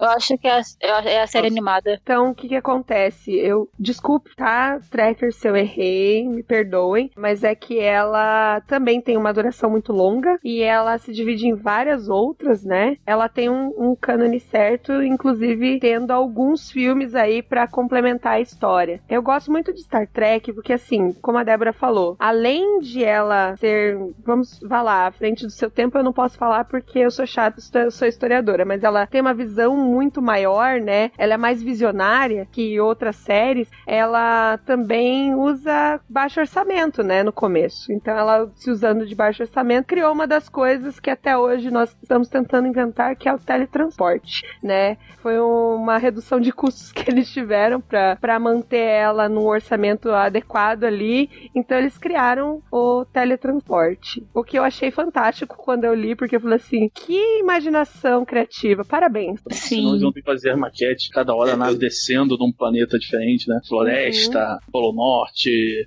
selva, deserto. Aí fizeram um É, eu teletransporte. tenho uma teoria, eu tenho uma teoria que o celular foi inventado a partir dali, porque Ó. na série mostra eles falando com coisas, com esses aparelhos, né, o que era mais próximo do celular. A minha teoria é que eles viram dali e falaram, pô, vamos transformar Tem nisso, um, gente. tem um vídeo na internet que, que mostra isso mesmo. Ó, Eu acho que Star Trek. Ai, é melhor eu parar. Mas eu Não, acho que é não um é, projeto muito rico. É um projeto muito rico, Star Trek. Toda a visão que eles tinham, com baixo orçamento, a visão humanitária, a visão de ficção científica, de exploração. Eu acho fantástico. Eu vi um documentário sobre o Spock e é incrível você ver. é incrível você ver como ele influenciou a comunidade científica. Muita gente dizia que porque o Spock ele tinha esse, essa personalidade de observar as coisas, de estudar, de buscar respostas, eles queriam estudar. Então muita gente foi pro ramo da ciência por causa disso. Muita gente entrou pro ramo de astronomia, Astronomia. por causa de Star Trek. Então eu acho incrível. E Eu- eu acho tão bonita a saudação do Spock de desejar uma vida longa e próspera. Eu acho incrível. Eu, eu adoro os quadrinhos de Star Trek, quando eles cruzam os universos, quando eles cruzam as tripulações. Então, só amor por essa franquia. Eu, quando era mais novo, eu preferia Star Wars a Star Trek, porque era muito parado. Sabe? Não, não tinha muita aventura em Star Trek. Os caras ficavam parados falando assim, tá entendendo? Não tinha briga, muita não tinha. filosofia também. É, entendeu? Então, quando era mais novo, eu não gostava. Só que pior que quando eu envelhecia, amadurecia, eu, eu, eu não curtia mesmo assim, eu não curtia, porque muita coisa ali pra mim não fazia sentido, entendeu?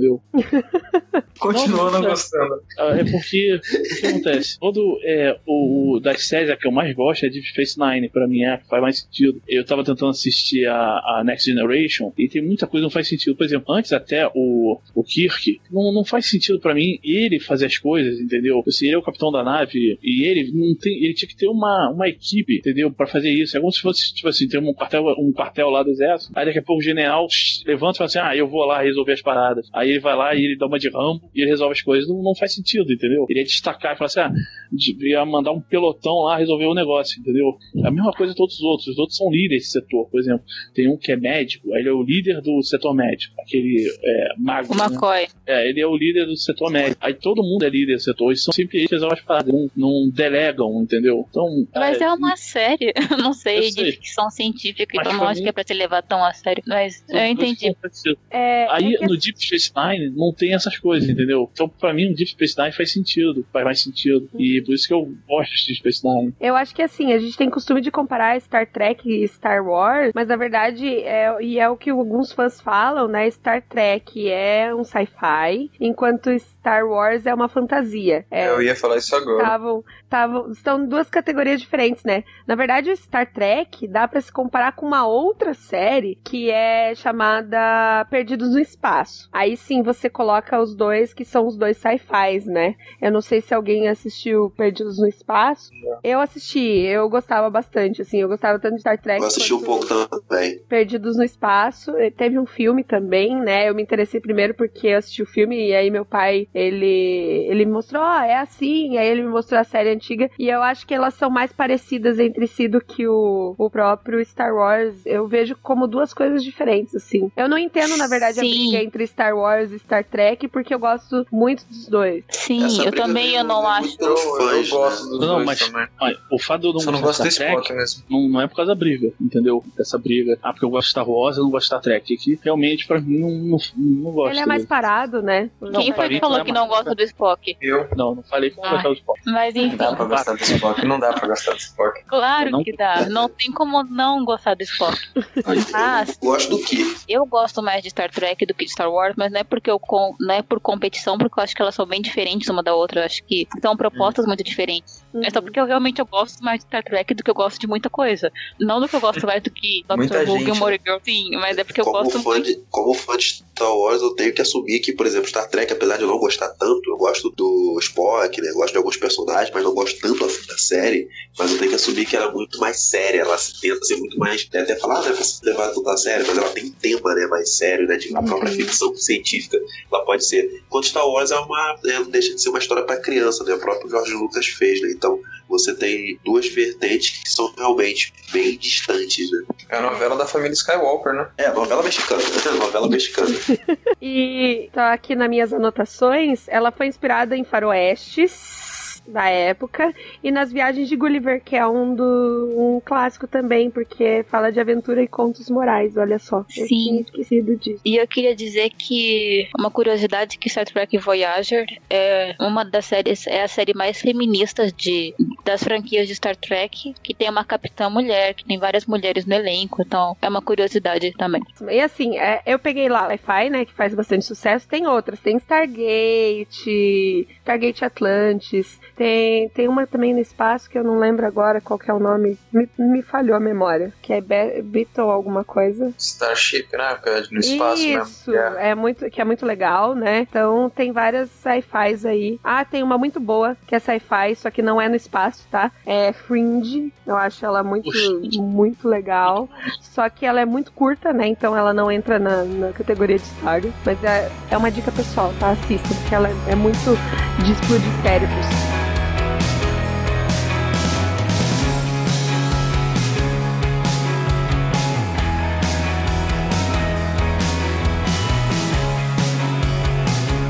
Passar para a próxima. Uma outra categoria que também faz muito sucesso e que tem séries muito longas, que são as séries médicas, né? E aí eu escolhi falar de ER, porque sim, porque Grey's Anatomy é muita novela, tá bom, gente? E o ER, ele ficou, foi cancelada há algum tempo já, em 99, foi desde 2004 e totalizaram é, 15 temporadas. E você vê gente muito conhecida como George Clooney trabalhando nela, né? E ela Sim. ficou durante muito tempo aí no ar, na TV brasileira. Eu lembro que eu assisti no SBT, tá? Como qualquer pessoa normal, eu acredito, tem assistido ou na Globo ou no, no SBT, que eu achava. Minha mãe é, é fã dessa série. É, super fã. Minha série médica favorita é House e que Grey's Anatomy tá chegando em ER, porque eu acho que eu vou ficar velha e vai ter essa série Vai ainda. ter essa série. Eu Ah, e a River Song participou de ER. De, de ER. Então tem muita gente, né, conhecida que participou de, de ER. Lançou muita gente aí na, pro cinema ou para as próprias séries, né? Inclusive o que fazia junto com, o- com o George Clooney. Eu assisti acho que mais, mais umas duas séries com ele também. É, inclusive The Library, The Librarians, que é o, o novo, a nova série dele. Eu tô acompanhando, então lançou muita gente boa também. Eu não tenho muito o que falar porque é drama médico, né, gente? Entrou no, com umas coisas loucas no, no hospital e eles têm que resolver lá, se vira nos 30 e resolve. Não vou dizer que eu não assisti Grey's Anatomy, que eu assistia. É uma do- dos meus, meus good pleasures aí na minha vida, mas já passou. você não tem o que dizer, imagina eu, que não vi nenhuma das duas. Pois é. A Grey's Anatomy eu achava legal. É, no comecinho era, né? Mas aí tu, né, dois aviões caindo não dá, né, gente? Que É, fica ridículo. é, uma bomba, tirar uma bomba de dentro de um cara, não- também não, não, não. Fica muito fora do, da realidade, assim. Eu não sei se vocês têm alguma coisa pra falar de séries médicas, acho que não, né? Só que House é mais legal. House eu, eu acho mais legal. E eu aprendi uma coisa com. algumas coisas com House. Todo mundo mente. as pessoas não mudam. E nunca é lucro. Nunca é lupus.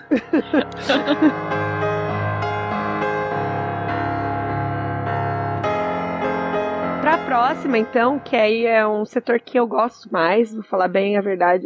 Assim, eu gosto de sci-fi, mas eu tenho essa pegada muito mais investigação criminal. E aí, pra, porque como a gente tem que escolher, né? A gente tem Law and Order. Law and Order tem a questão de ser longa e tem a questão de ser franquia, tá?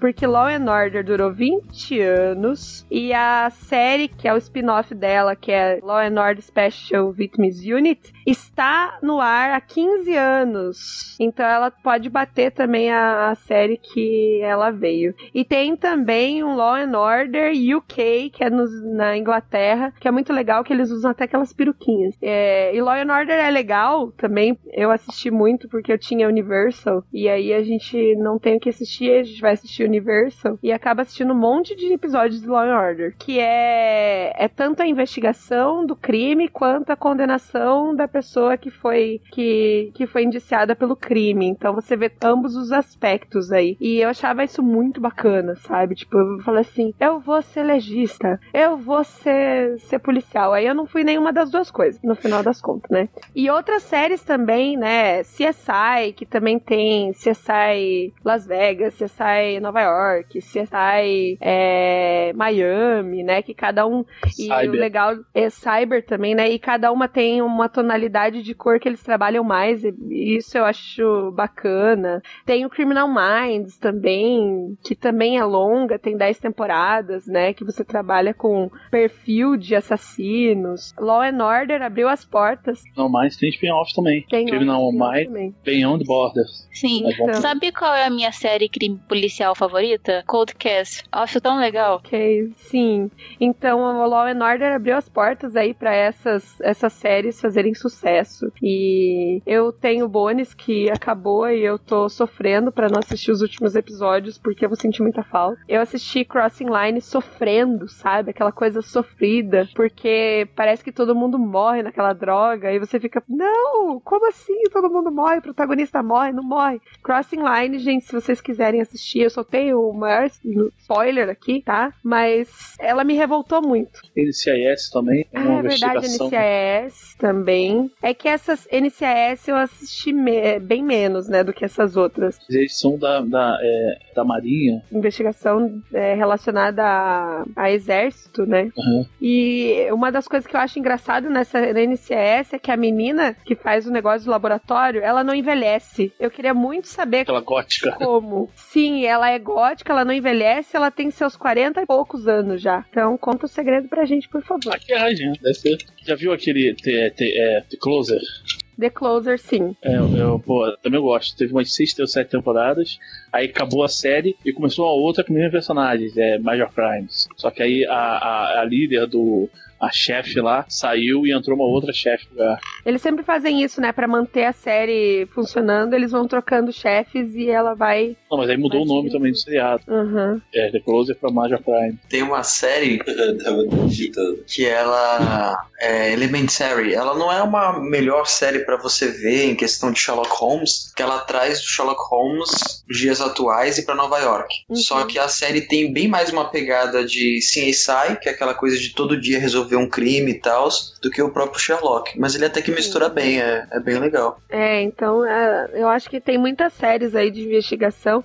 Eu acho que é- essa é a que mais eu vejo, assim, que mais me atrai, sabe? Tipo, investigação criminal. Porque parece que tudo é emocionante, né? Você fica com aquela apreensão. Tem Light to Me também, que eu achava maravilhosa, só que ela é curta, porque ela ensina você a, a pegar os pequenos detalhes, né? Você observar os detalhes para você pegar o criminoso. Então, eu, eu gosto bastante dessa, dessa categoria. Eu tinha um problema de algumas, né? Porque era que eu não conseguia acompanhar as séries que tinham um caso por semana, né? Eu nunca, essa nunca foi a, minha, a, a narrativa que eu mais curtia. Eu gostava quando era uma só, onde eles iam trabalhando a cada episódio. Meu problema com Flash é justamente esse. Flash, a série do Flash. É, a série do Flash eu não gosto porque tem aquela, aquela formulazinha de sempre e tal. Eu não, não curti, não.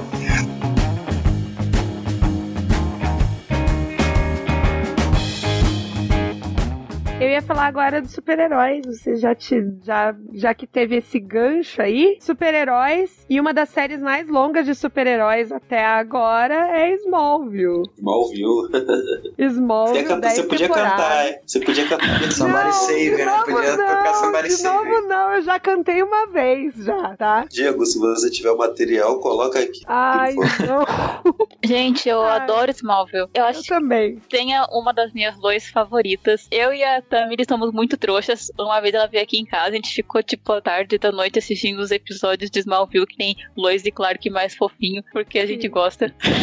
e Na minha opinião, as melhores temporadas são as últimas, tá? sim, porque a Lana tinha ido embora, mas eu acho que eu acho que Smallville ela serviu muito pra apresentar o universo dos quadrinhos pra uma nova geração, eh, do Superman, os vilões dele também tinha outros heróis, tinha o Arqueiro Verde, apareceu o Bart, que como velocista, então eu achei bem legal. Assim, teve, enrolou muita coisa, porque foi uma série muito longa, tinha muito draminha teen e tal, mas é uma série que fez muito sucesso, funcionou muito bem. Teve um Lex Luthor muito bom, eu acho que é um dos melhores Lex Luthors da transmídia, fora do desenho animado, e teve um, um dos melhores finais de série de todos, porque deu o que as pessoas queriam ver, que era ele virando Superman. Sim, e acabou, né? Eu não sei, eu não senti falta depois, porque acabou. Ele não é mais é, não é mais de Smallville, né? Inclusive, né, as aventuras do Superboy, né?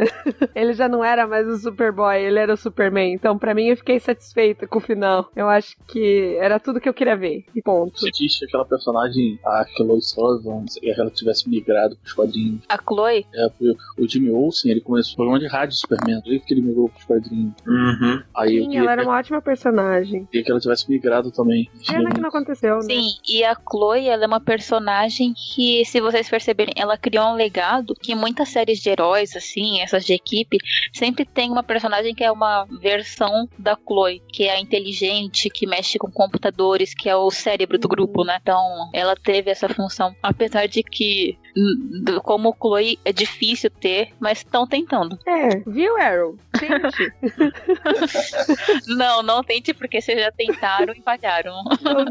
é, falharam miseravelmente, como dizem, né? Sim.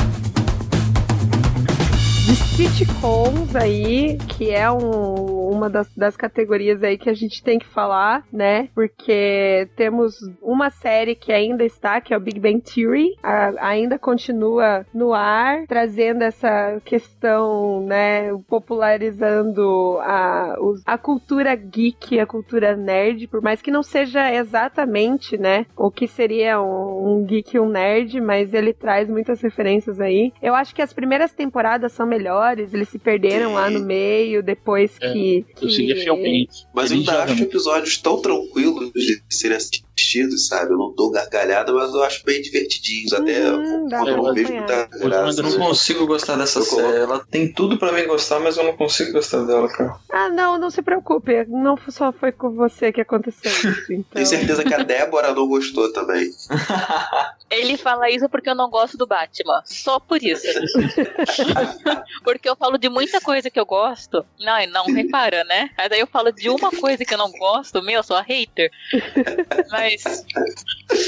Não, O mas. interessante de, de The Big Bang Theory, né? Que ele foi um dos precursores a, a esse termo, do pessoal usar roupa de super-herói, camisa e não conhece nada. né? Não que tenha um problema. Mas é muito curioso. Verdade. Né? A galera usar e não pode- faz o mínimo sentido. Eu passei, passei eu também comprei uma porção de camisas de super-herói só por causa do, daquele personagem Sheldon. Eu usando, aí comprei várias. Tá Eu usava com Mas- um amigo, ele comprou uma camisa do Shazam achando que era o Flash. Que Que triste. Dó. Não, Que dó. quem compra bazinga e acha que é o Falei, cara, Marvel. Não, mas assim, eu gostava de The Big Bang Theory no começo, depois foi se perdendo, hoje eu não acompanho mais, mas eu acho que ela é uma série que despertou muito nas pessoas esse interesse pela cultura geek e cultura nerd. Porque como os personagens falavam sobre isso e as pessoas se gostavam da série, acho que as pessoas começaram a se interessar por isso e ir atrás, mesmo que não como a gente gosta, mas acho que de certa forma revitalizou ah, o mercado, no mercado, não a cultura, mas em questão de mercado, de vender mais coisas, de vender mais camisetas, de pessoas procurarem mais coisas pra comprar, pra ler, pra assistir. Então acho que ela tem esse valor pra cultura geek, pra cultura nerd. Sim, e trazer também. é, é, uma das coisas que eu gostava muito é que ele, quando eles conseguiam trazer alguém de alguma. Tipo, ai, Star Wars, eles trouxeram Carrie muito Fisher, de é. gente, a Carrie Fisher, a, o. O Stephen Hawking. É, eles trouxeram uma par de gente, assim. Eles, acho que eles fizeram até um episódio com o Jorge Lucas, se eu não me engano. Então, é. O. Do Star Trek também, o. Leonardo Nimoy. É, quando eles discutem, né, quem que é o melhor Spock. É muito legal. Ou Jones, você- né? Fez a voz Aham, do. do Darth Vader, que ele ficava perseguindo, né? Então tem muita coisa assim. Stan Lee. É, E o pé. eles, o Adam eles- West eles trouxeram num episódio falando sobre o Batman. Desculpa, Débora, a gente vai falando sobre o Batman. Falando sobre o Batman. Que eles estavam discutindo qual era o melhor Batman. Aí ele chegou à conclusão, né, que era ele. Aí todo mundo depois, não, é, eles são bons, mas eu sou melhor. E aí todos eles concordaram, é muito bom. Eu, quando eles ficam Fica tirando sarro do. Aquaman, mas. É Aquele, aquele carinha que fez o New Generation, que é Alferes, o Royal de Alferes, que é filho da médica. Aí ele, ele, ele, ele, tá- ele atua no seriado como ele mesmo, que ele é o arco-inimigo do Sheldon. Sim. mas sabe uma coisa que eu gostei? Pode parecer, assim, eu, eu não entendo. Eu, eu gosto de videogame, mas eu não entendo muito. Mas a discussão que o. Em um episódio que o Sheldon ele tava em dúvida qual era melhor. Se era o Xbox ou se era o PlayStation. Aí ele não sabia em qual que ele escolhia. E aí ele tava lá com a namorada dele, né? Aí ele ficava dizendo todas as coisas, né? As vantagens e as desvantagens dos videogames. E ela querendo a, a manteiga. Aí tem uma hora que ela se irrita. Ah, mas é isso, então é isso, e não sei o que lá. Como é que você pode escolher? Me passa a manteiga! eu achei muito bom. Ai, gente, eu, eu É, tem, tem- muitas tiradinhas que são muito boas. Tem Não, esse que é o inimigo, tem uma hora que ele chega e fala assim: que eles, tão, eles vão fazer uma competição de. Acho que é de boliche. Então, Boliche. esse carinha que é o arco-inimigo, são dois grupos, e o arco-inimigo dele tá num outro grupo. Aí eles têm que. Aquela loura, a Penny, tá no grupo do Sheldon. Aí o cara começa a fazer um. um- falar umas coisas assim, começa a mexer psicologicamente com, a- com essa Penny. Aí o Sheldon vai reclamar e fala: Pô, você fica fazendo um jogo mental com ela, tal, não sei o quê. Que isso, Sheldon? Você tá pensando que você é capaz de usar é, não sei o que contra ela, tal? Eu falo assim: Não, não, que isso? O Sheldon fala assim: Não, não, que isso? Eu não acho, não. Aí o cara fala assim: Isso, continua achando. Vai, continua acreditando. Tem um episódio muito legal que é com o cara que faz a voz do Darth Vader. Que o, que o Sheldon queria ir na Comic. Con e. Desculpa se eu não sei, tá? O nome dele. Mas aí ele tinha o que na Comic Con e os outros não queriam, daí ele encontra ele. E aí eles passam um dia juntos. Só que esse homem é muito chato, porque ele quer falar tudo com voz do Darth Vader. E ele fica atrás, aí eles vão atrás da, vão na casa da Carrie Fisher. Aí aparece ela com um taco de beisebol, tipo, expulsando eles. É muito engraçado. Sim, tem muitas tiradas engraçadas, mas eu tenho que falar que, apesar de gostar muito de Big Bang Theory, a minha preferida é- ainda é Friends. Eu sei que tem muita gente que não gosta, mas toda amiga, vez. Amiga, deixa eu falar Ah, uma coisa é de The Big Bang Theory que eu tinha que Fala. falar, Fale. que é o pedra, papel, tesoura, lagarto, Spock que eles têm. Sim, é, muito, boa. louco. é muito louco. Que a tesoura corta o papel e o papel cobre a pedra e aí o lagarto come a papel. É muito, é muito louco aquele Dele. Mas tá, pode falar do teu sitcom favorito. Meu sitcom fa- favorito ainda é Friends. É, primeiro porque eu me identifico com uma personagem, porque eu sou a Phoebe. Eu sou a pessoa que vê otimismo onde não tem, né? Não, claro que no nível da Phoebe, que a mãe morreu, que a mãe era traficante, que a mãe se matou, que ela vivia na rua, que ela roubava os outros, que ela não conseguia ser a, a cantora que ela queria ser e tal, né? Não nesse nível, claro, né? Mas a gente sempre tem a tragédia e é- o meu lema é você rir da sua própria tragédia porque ela é mais engraçada do que a dos outros. Então, né, é trágico, mas ao mesmo tempo é divertido. Você tem vários personagens assim, eles são caricatos, é claro, né? Mas você vê um equilíbrio entre todos os personagens. São três meninos e três meninas e você consegue ver que pelo menos ali eles eram iguais, sabe? É, foi uma série que, que consegue é, equilibrar os, os personagens da série que nenhum apareça mais do que o outro. E uma das coisas que eu mais acho interessante dentro do Friends é que quando eles iam competir no Emmy, no Globo de Ouro e tal, essas coisas assim, eles acabavam disputando sempre como coadjuvantes e nunca ninguém como protagonista, porque eles se entendiam como iguais e acho que no final todos eles recebiam o mesmo tipo de salário, né? Tipo, a mesma quantidade de salário. Eu acho isso muito bacana, sabe? Você não- entender não que Era ruim, né, o, também, porque nos últimos episódios lá no final da temporada, cada um tava recebendo acho que um milhão ou mais por episódio. Sim. É, não, isso é, isso é horrível. Coadjuvante né? Bem caro. Ficou muito caro pra eles pagarem o frame, mas ao mesmo tempo o legal é isso, né? Que eles entendiam que não havia protagonistas ali, que eles eram todos iguais e que o tempo de tela pra eles são iguais e você consegue perceber isso. Se um episódio é centrado em um, no próximo episódio já não é mais centrado nele, é centrado em outro. Então você tem um equilíbrio de tela pra cada um, você tem é, as características engraçadas em cada um, é, você tem o time de comédia pra cada um. Eu acho isso legal, entende? Quando era pra ter um protagonista, todos acabaram virando protagonistas da história e eles decidiram entre eles: olha, não vamos concorrer em categoria principal, vamos sempre é, pegar as categorias de protagonismo, ah, não de protagonismo de, de secundário, porque nós somos todos protagonistas. Eu acho, eu achei isso bacana, sabe, na série. E é uma série que me faz rir, não adianta. Não tem como não rir da, do Nag e do Ross, que ele fala, né, que, que você tem que estar sempre preparado pra tudo. E aí ele fala assim, isso se chama o Nag. Aí as meninas brincam com ele e falam assim, não, isso aí não é um peixe? Tem certeza? Tem certeza que não é comida japonesa? Então eu, eu, eu rio, assim, eu me divirto muito com Friends. Briguem comigo, porque eu adoro. Eu acho que. Eu acho que, já que você falou de Friends, acho que devia também citar How I Met Your Mother, porque é uma série da minha vida Sim. também. Você é o Ted, cara. É, não, não, não sou o Ted. Graças a Deus, não. Mas é uma, é uma série que é tipo Friends, assim, sabe? É a Sim. convivência e você vê e você aprende com a série.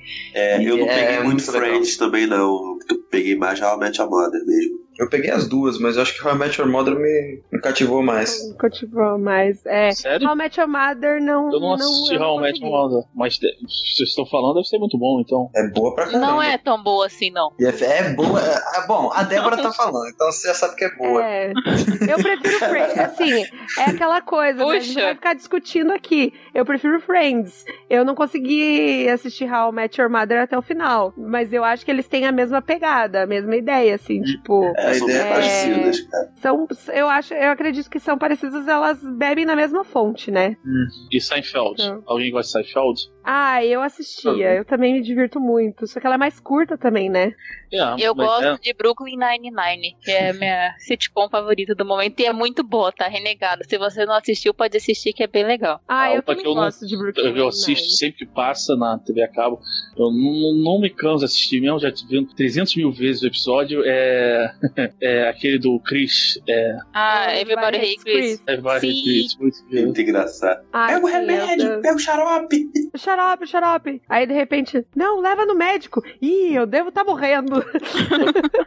Ou quando ele tinha o pai dele que tira foto das coisas da geladeira pra ele não ter que ficar abrindo. Sim. Aí, se você tira uma coisa, você marca um X as pessoas saber, você gastou não sei quanto de luz? Não sei quantos centavos de luz? Você gastou não sei o quê? Aí eles vão fazer a doação, que a mulher. Não, eu não vou fazer, não vou doar coisa barata, tenho que doar coisa. A mãe, eu vou- não posso doar coisa barata, eu tenho que doar coisa cara. O cara começa a ter um, é, um treco lá. Ô, Vai. pobre Eu snob. Minha do mãe é pobre snob, Do né? Maicão, né? É. Ah, tem muita coisa. Eu achava Eu gosto muito do engraçado episódio do Maicão. do do produto genérico. Vocês já viram do produto genérico? Ah, é, a minha mãe nunca comprava, é, comprava produto genérico. Aí tá a Tônia lá pedindo: Mãe, eu posso comer biscoito? É, mas é só um pedaço, é um biscoito gigante, assim, sabe? Quando o pai recolhe as coisas é velhas deles, ele recolhe as coisas velhas, vai lá no. É, numa loja lá de objetos usados, aí troca as coisas velhas por novas coisas velhas. Aí traz. É muito bom. Então, É. sitcoms. Mais alguma sitcom que vocês queiram falar? Acho que um maluco no pedaço é legal também. Maluco no pedaço, é. Sim. Sim. Que lançou o Will Smith, né? Como o Will Smith. Um que eu adoro, ele é sitcom, mas ele é também muito família e tem um sensível que é Full House. Eu acho tão legal, é acho. antigo, caramba. Três é demais, né? Sim, eu adoro. Sempre que passa eu assisto, então é o que eu mais gosto. Tem um agora Ah, que não é, rel- é relativamente novo também. É The Middle, é bom. The É uma Vida Middle muito bom, cara. Muito bom. Aham. Outro também que era antigo era o. que é um Três Irmãos, era da Fox. Aí ele tem uma família, é o garoto do meio. O, Ai, eu sei, eu sei. É Tio o Rafa Malcolm. Oi? Não, É Malcolm. é Malcolm. Malcolm. Que ele era inteligente, né? Uhum. E os irmãos dele não compreendiam ele. Não, a família não compreendia. E o pai é quem fez depois o papel do, do cara do Breaking Bad, do White, não sei o que, White. É verdade, né? Vai aqueçam. Olha, que absurdo, eu não percebi isso. É verdade. É, tem muito. Gente, tem muitos sitcoms, tá? Que é um dos mais populares nos Estados Unidos. Eles sempre pegam, puxam alguma coisa pra comédia, então.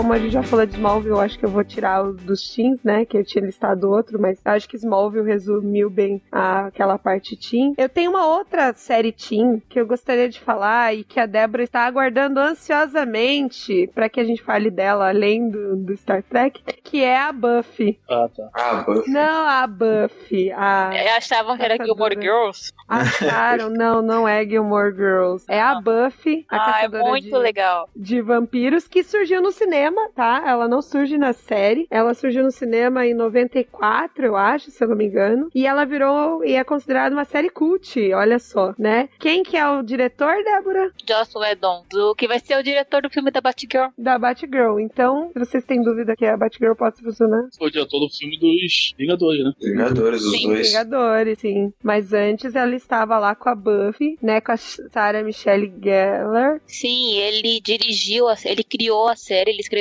quase todos os episódios. Sim. É a série dele mesmo. Gente, E eu. é uma série super, A maquiagem, super divertida de vida. assistir. A maquiagem deles era bem. muito boa mesmo. E você. Sim. A variedade dos monstros também. Sim, Buffy. Buffy é muito legal. Eu escrevi um texto esses dias sobre a série pra minha coluna na Zero Zero. E eu nunca tinha visto a série, eu comecei a ver porque, enfim, é spoiler, mas é porque querem gravar um Bolsa Nerd sobre Buffy, daí eu comecei a assistir pra poder me localizar. aí, aí eu vi ver, e essa série é muito legal. Os personagens são muito bem construídos, a série é divertida, tem aquele terror trash e desenvolve os personagens e é criativa, o roteiro é muito legal, como as tramas vão sendo, tem as reviravoltas, como vai se desenvolvendo, é muito boa, muito boa mesmo, e tem todo um Buffy verso que tem quadrinhos, livros, o spin-off Angel, é um universo muito grande. É, é muito grande eu errei. Desculpem-me, tá? Eu acho que eu errei a data, é 1992. E a série é de 97, então demorou um pouquinho até eles produzirem, né? A série. Foi tipo. Foram sete temporadas, spin-off, é, lançou, né? Na verdade, acho que a, Sarah, que fez a Buffy, ela já tinha feito. Eu sei que vocês fizeram no verão passado já, né? E aí depois ela estoura com a Buffy, ou é, foi mais ou menos no mesmo tempo. A música de abertura é muito boa, mentira. A abertura, Sim. Caramba.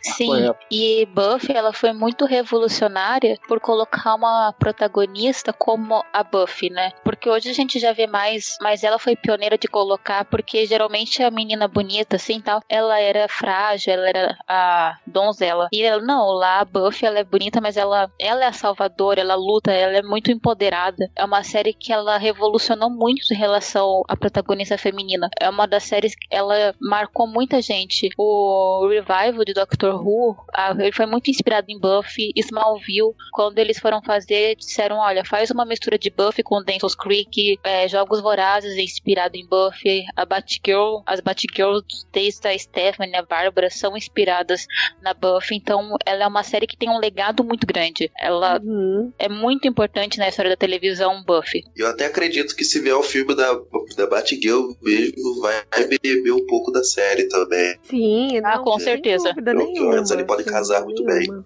É, eu acredito que, assim, é, para muitas meninas que assistiram a Buffy, eu assisti, eu acho que passava em um canal aberto, se eu não me engano, ou foi na época que eu tinha TV a cabo, eu não sei. Mas eu lembro que eu assistia, pô, é muita inspiração você olhar aquela menina de colégio fazendo coisas mirabolantes e você se coloca no lugar e fala assim: nossa, o que aconteceria se eu fosse caçadora de vampiros? Como seria eu caçar esses monstros? E eu imaginei, gente, eu imaginei isso e escrevi um, tipo, um, um mini romance sobre isso, sabe? Tipo, é, na minha adolescência. Awkward, né?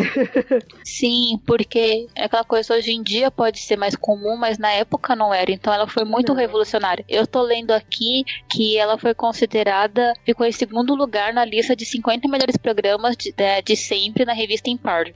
Então, Então, ela é muito importante pra TV. E é muito legal, vale muito a pena assistir Buffy, porque os personagens se desenvolvem muito bem. e não é tipo aquela série que as mulheres são fortes e os homens são os bananas. Não, os- todos os personagens são muito bons e vão crescendo. É muito legal. eu gosto bastante. Eu tô revendo também, acompanhando a Débora, né? Mas eu, eu acho que eu tô na quarta temporada, se eu não me engano. E eu sinto aquela mesma nostalgia que quando eu assistia antes, sabe? Eu me sinto uma criança assistindo, assim, sabe? Porque é muito divertido. Eu acho que combinou bem o ser divertido, ser tenso, ser engraçado, que tem algumas. ah, usar aquele drama teen também no meio. Então é uma combinação bem, bem bacana aí. Quem gosta de Teen Wolf, essas coisas assim, que né, são uma. Ai, esses draminhas modernos. Buffy é muito melhor, tá, gente? Ah, tá. Eu pensei que você ia dizer se você gosta de Teen Wolf, assista Buffy, que você vai estar na mesma linha. Eu tava Não, é muito Aqui- melhor. Não. assim, muito Não, melhor. eu fui assistir. Também tem, Gente, tem tiradas não muito boas em Buff também. Ah, Sim, pra não dizer que eu não assisti Teen Wolf, eu assisti um episódio e queria. Eu queria desligar a televisão. Mas não era minha, porque eu tava na casa da minha prima, então eu não desliguei só por, por consideração, assim, sabe? Aí as regras mudam, né?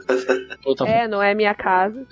tava falando das tiradas, tem uma hora, não sei, acho que é na segunda temporada, que eles, eles têm um demônio que é indestrutível. Aí o pessoal pegou pra derrotar ele, pegou, conseguiu conter ele, cortar em pedacinhos. Aí mandou o braço pra um, peda um lugar, cabeça pro outro, perna pro outro, perna pro outro, braço pro outro. Aí conseguiram juntar todos os pedaços e juntaram ele. Aí ele chegou lá na hora e tá do lado dos vampiros. Aí chega pra Scooby Gang, né, que é a, a turma da Bush. Aí o cara fala assim: não tem arma, eh, não tem arma nesse mundo capaz de me destruir e tal. Aí não sei qual deles que tira uma bazuca e fala assim: o mundo mudou muito desde Sim. Sim, são ótimos. John Smith explodiu ele.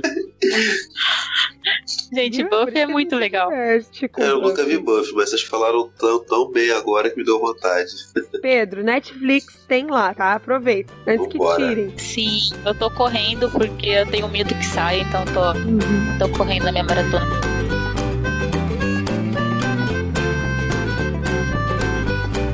É, uma outra categoria que eu queria falar que é a dos gangsters, que tem os sopranos. É, eu não acompanhei muito, então alguém que tenha acompanhado pode. É muito bom. Só que o problema é que o cara é muito autodestrutivo, né? Aquele, o, o líder da família, é Tony Soprano, caramba, é, é, toda temporada ele mata alguém. Toda temporada ele mata alguém. Aí rola algum problema, alguma coisa assim, ele mata alguém. É, algumas coisas me chamaram essa atenção na série. Tem uma hora que tem um descobrem que um deles é gay. Uhum. Um- e eles são todos machões e tal. Só que eles são, eles vivem, é, eles, eles cuidam da máfia em, em New Jersey. E New Jersey é como se fosse um, é um estado que fica do lado de New York. Só que eles falam assim, é, o estado de New York é desdenha de New Jersey, entendeu? Debocha, é, tá inferior a eles, entendeu? Então, tem até um, um, um capítulo de Futurama que o, o, o Fry tá vendo onde morar, ele começa a procurar tal, aí ele vai num lugar lá que tem um monstro marinho, tenta pegar ele, aí não sei ele vai no seu outro, aí ele chega e vai num, num, lugar assim apartamento é muito bom.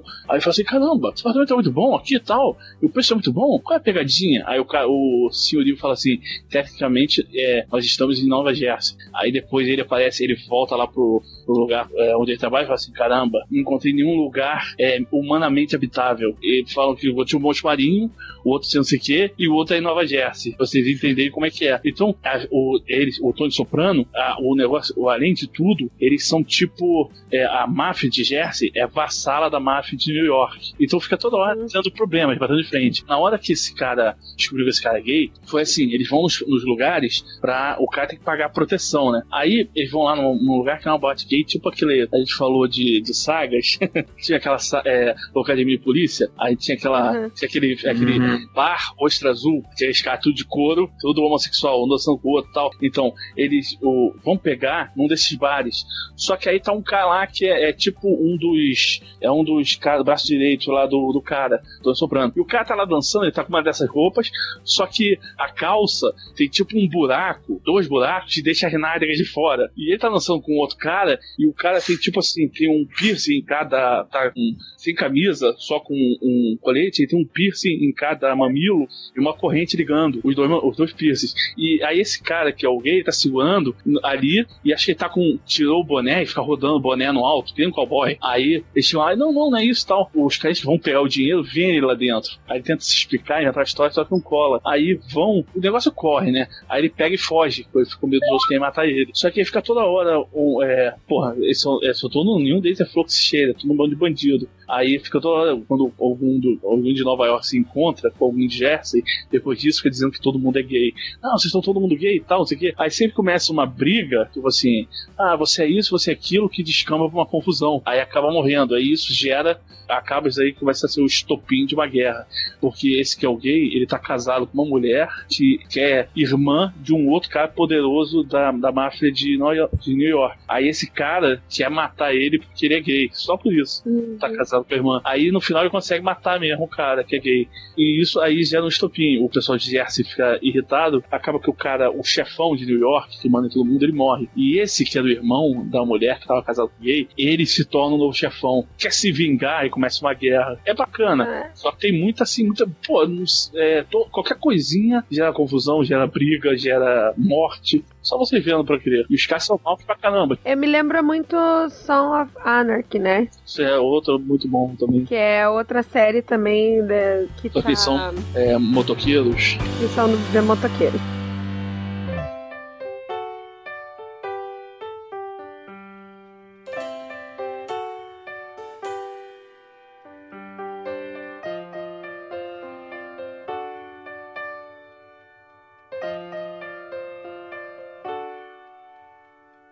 Continuando aqui, é, aí a gente tem, e tem que falar, né, Diego, quando você estiver editando isso, por favor, nos perdoe se a gente fala alguma coisa errada, mas Power Rangers, que é a série que tem mais de derivadas possíveis. Eu contei 30 de é uma série que derivou de 30 e que veio de uma cultura japonesa que também já tinha, é, então é, é derivado de uma série americana que derivou de, de séries que já estavam né, na cultura japonesa e que você tem muitas e muitas, muitas derivações. Eu assisti a primeira quando criança e continua passando até hoje e eu gosto de assistir na Netflix é, Power Rangers e fui assistir o filme e achei fantástico. Ou eu, eu sou o Ranger Vermelho, só pra constar. Eu ia dizer que eu sou a Ranger Rosa. Eu sempre fui e luto por isso. Mas enfim, a, a Ran- é engraçado porque Power Rangers.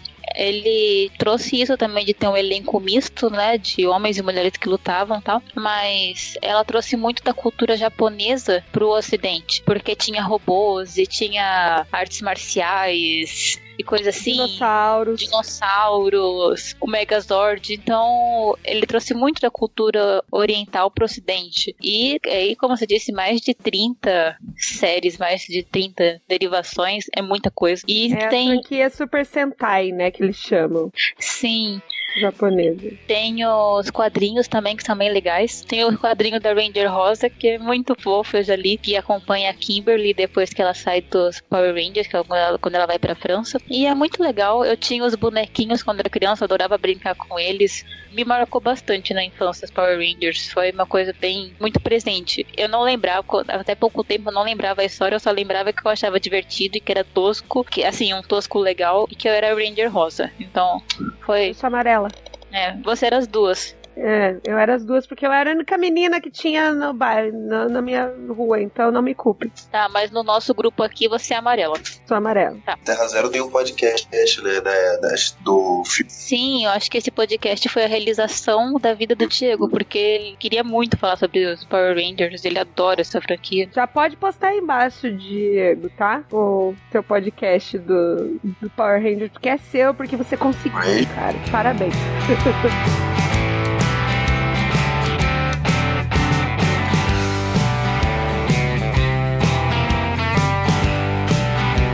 passa rapidamente por algumas animações. A primeira é os Simpsons. Eu acho que ela merece também ser pensada aí para talvez conversarmos num, num podcast sobre animações. Porque ela é, ela é muito longa e ela fala sobre toda a vida americana. Ela satiriza muito a vida americana. Ela já tá desde 89 Ela é um ano mais velha que eu. é muita coisa, né? É, e essa sátira deles, eles estão revelando que eles conseguem prever o futuro ultimamente, né? Porque eles colocaram o Donald Trump quase tudo e parece aparecendo fotos iguais. Eu não sei se o Donald Trump tá copiando ou alguma coisa do tipo. Vale a pena aí. São trocentas temporadas para você assistir, refletir sobre o estilo de vida americano, né? E tem episódios muito bacanas, que marcaram muito, né? É, como é, Casa da Árvore dos Terrores. Todo, todo ano tem um episódio é, do Dia das Bruxas. Uhum. Casa da da Árvore dos Terrores 1, 2, 3, 4. Agora já tá acima do, da o quê? 25 temporada? É, 26 não é? Nossa, muito tempo. Olhada. Há muita, é muita temporada. Nossa, oitava. Tem um episódio que mostra o Homer saindo do cinema de Star Wars falando que o Darth Vader era o pai do Lucas, do Luke. Aí Na vai fila, todo mundo passando do lado da sim. fila. Todo mundo revoltado porque ele falou. Ele contou. Muito legal esse Eu gostava Olha. muito quando eles iam visitar outros países, sabe? Eles no Japão, poxa, eu me amarro no episódio deles no Japão. Eles no Brasil que deu maior polêmica, né, gente? Sim. Sim, que falava espanhol e tal. Falava espanhol. Não, não, eles, que eles, saía... aqui, ah, eles, eles sabiam aqui falar em português. Porque no, no avião eles falavam assim, o Bart, ah, aprendi, ele ouvindo um fita cassete, ah, agora já sei tudo espanhol, não, mas no Brasil falam português. Aí eles chegaram aqui, mas aí começou a fazer uma opção de besteira, porque o cara sequestrar o Homer no Rio de Janeiro e levar ele pra selva amazônica, como se a Amazônia fosse do lado do Rio. É. E a... ai, gente, era a Xuxa, que é aquela que ficava ah, balançando os negocinhos, Não, que é, foram ver, que é do carnaval. é, que eles foram ver o, o, o mas esse programa infantil aqui e tal, aí as mulheres, o nome, tudo com roupa mínima, né, aí com peito e bunda enorme, eu assim, caramba, isso é programa infantil? Teve até uma hora que é, tava no programa carnaval e tava a mulher loura que seria a Xuxa, né, pô, onde é que fica não sei o que? Aí a mulher tava com aquele negócio que é um gira no, no tampando o, o bico do seio, aí ela falou assim, ela girou assim, apontou com aquilo ali pra um lado, falou assim, é pra lá. Sim, foi banido no Brasil, né? Eu acho que o brasileiro ele tem que saber rir de si mesmo, gente. Não adianta. Ah, mas tá tudo errado. Sim, mas tem coisa a ver. Ah, não. Você pode, aqui no Brasil, os caras indo andando é, naquelas filas de conga. Você pode ir pra qualquer lugar numa fila de conga. Pô, conga não é uma coisa brasileira. Aí também. Não. Mas tem outros que eles acertam. Ele fala assim: não, no Brasil, futebol é como se fosse religião. Aí mostrou o cara, eles no, no hotel, o cara empurrando assim, aquele. empurrando, levando as, as malas deles.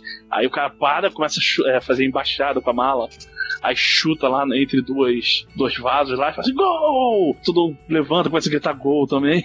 Muito bom. A Também. animação a gente vai falar o que agora? Família da Pesada? É, na verdade, eu peguei mais japonesas. A Dragon, o Dragon Ball Z, né? Que ele deu mais duas derivadas, que é o Dragon Ball GT e o Super Dragon Ball e o Z. Então são três, né? Como é que é? E o Z? É o Z. Ah não, Dragon Ball Z. Dragon Ball Z, Dragon Ball GT e o o, Dra- o Super- o Dragon Ball Super, É que é o que tá Z, até hoje. é porque o Z é a mesma coisa, só que é, em desenho, no desenho, no man- é, o que chama anime, eles separaram, porque no, Dividiram o no Z. é, o Z é a fase adulta do Goku. Uhum. Aí separaram assim no anime. É só, na verdade, é só pra citar, né? Então, o Dragon Ball, que ele tem outras derivadas. A, o Cavaleiros do Zodíaco também, que chegou no Brasil e também teve várias temporadas, né? E aí, um outro que também se estendeu mais, que é o Scooby-Doo, que eu acho que fez muito mais parte da minha infância. O Scooby-Doo, que tem 28 temporadas e mais de 580 episódios. Caraca, tudo isso? Tudo isso. Sim, Sco- Scooby-Doo, acho que ele é muito parte da nossa cultura ocidental, né? Ele tem filmes, tem desenhos. Tipo, eu não sei um dia que não passou Scooby-Doo na TV aqui de casa, sabe? Que sempre passa. E não é nem que eu fico assistindo todo dia, mas sempre em algum canal passa Scooby-Doo. Então, é é muito importante mesmo. Passava aquele o filme, é, o filme não, o desenho, o pequeno Scooby-Doo, adorava. Putz, aquela piada que o cara sempre fazia, não, que a culpa é do Ruivo Herring. Não, tal, aí sempre era outro cara. Só que no tempo eu não, não entendi inglês, não sacava, o, é porque eles faziam uma é, um trocadilho com Red. Que Red Herring é, como eu falei, Mary Sue, que é, é o alter ego da, da autora, né? Autora dentro da trama. Red Herring é como se fosse um cara que é o culpado, só que ele é como se fosse assim, o autor usa ele pra desviar a atenção, entendeu? É como se fosse o Harry Potter, o primeiro filme do Harry Potter, o primeiro livro, que todo mundo ficou pensando que era o Snap, que era o culpado, o Snap que tava tentando trazer o Voldemort e tal, só que aí depois ficaram descobrindo que aquele outro cara que usava um turbante, aí no caso Red Herring era o Snap, que é, um- é o que tá usado pra des- é, desviar a atenção do verdadeiro culpado. Aí no tempo eu não entendia, o objetivo do ele falava isso, ah, a culpa, a culpa é do Ruivo Herring, que Ruivo em inglês eles chamam de Red, a culpa é do Ruivo Herring, a culpa é do Ruivo Herring, pra desviar a atenção do verdadeiro culpado. Uhum. Eu acho que Scooby-Doo, sem dúvida, é uma das animações, assim, além do, do Simpsons, das, mais longas, né? E que não há quem não conheça. É, Scooby-Doo continua aí e talvez vamos ver quanto ela dura, né? Vocês chegaram a ver um desenho do Scooby que ele, ele encontrou com o Batman e Robin? Sim, sim. Sim, Bem legal. participação de Batman e Robin e outros também. Mas eu acho que toda a esperança é um dia um monstro ser real, né? No Scooby-Doo.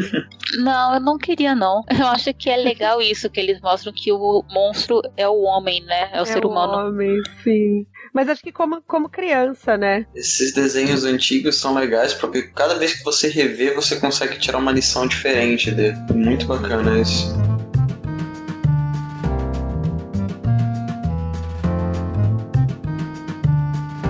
Eu acredito que podemos ir para menções honrosas, se vocês têm alguma. Eu acho que a gente citou bastante de séries durante a conversa, né? Mas se vocês tiverem alguma série pra. Eu cito o Yu Yu Hakusho, que eu gosto bastante também. Tinha um carinho muito grande. Batman do Futuro, também me identifiquei muito com essa animação, foi muito importante pra mim. E, eu, e algo um pouco mais recente, né? Bleach, é uma animação. É uma animação japonesa que eu gosto muito. Eu quero falar da família Adams, que apesar de nos 60 ter sido curta, ter durado de 64 a 66, ela gerou muita coisa. Depois ela teve uma mortícia muito legal. Todo porque a família Adams, apesar de ela não ter sido criada na série, ter sido criada bem antes, foi a primeira forma assim que a gente viu deles e é uma franquia muito famosa que tem musicais, filmes, desenhos e que trouxe toda aquela questão do gótico, né, da família, aquela que era uma série sobre família mesmo, não era e que era uma família diferente, mas muito unida, muito interessante, que o protagonista era a família. É, a minha menção rosa é a Família Pesada. É Hum. muito engraçado, acho muito engraçado eles fazendo as críticas. Que é como se fosse o, o avanço dos Simpsons, né? Os Simpsons, quando começaram, é, eles falavam coisas que não, se- não se faziam num desenho ou na, na TV, numa série. Por exemplo, teve uma hora que o Bart chegou, aí o, o Montgomery Burns ia ser, tentando ser eleger é, governador, aí foi almoçar, é, almoçar na casa dos Simpsons. Aí chegou lá, a, a TV filmando aquilo, aí eles falaram assim: ah, vamos agora quem vai fazer a oração antes.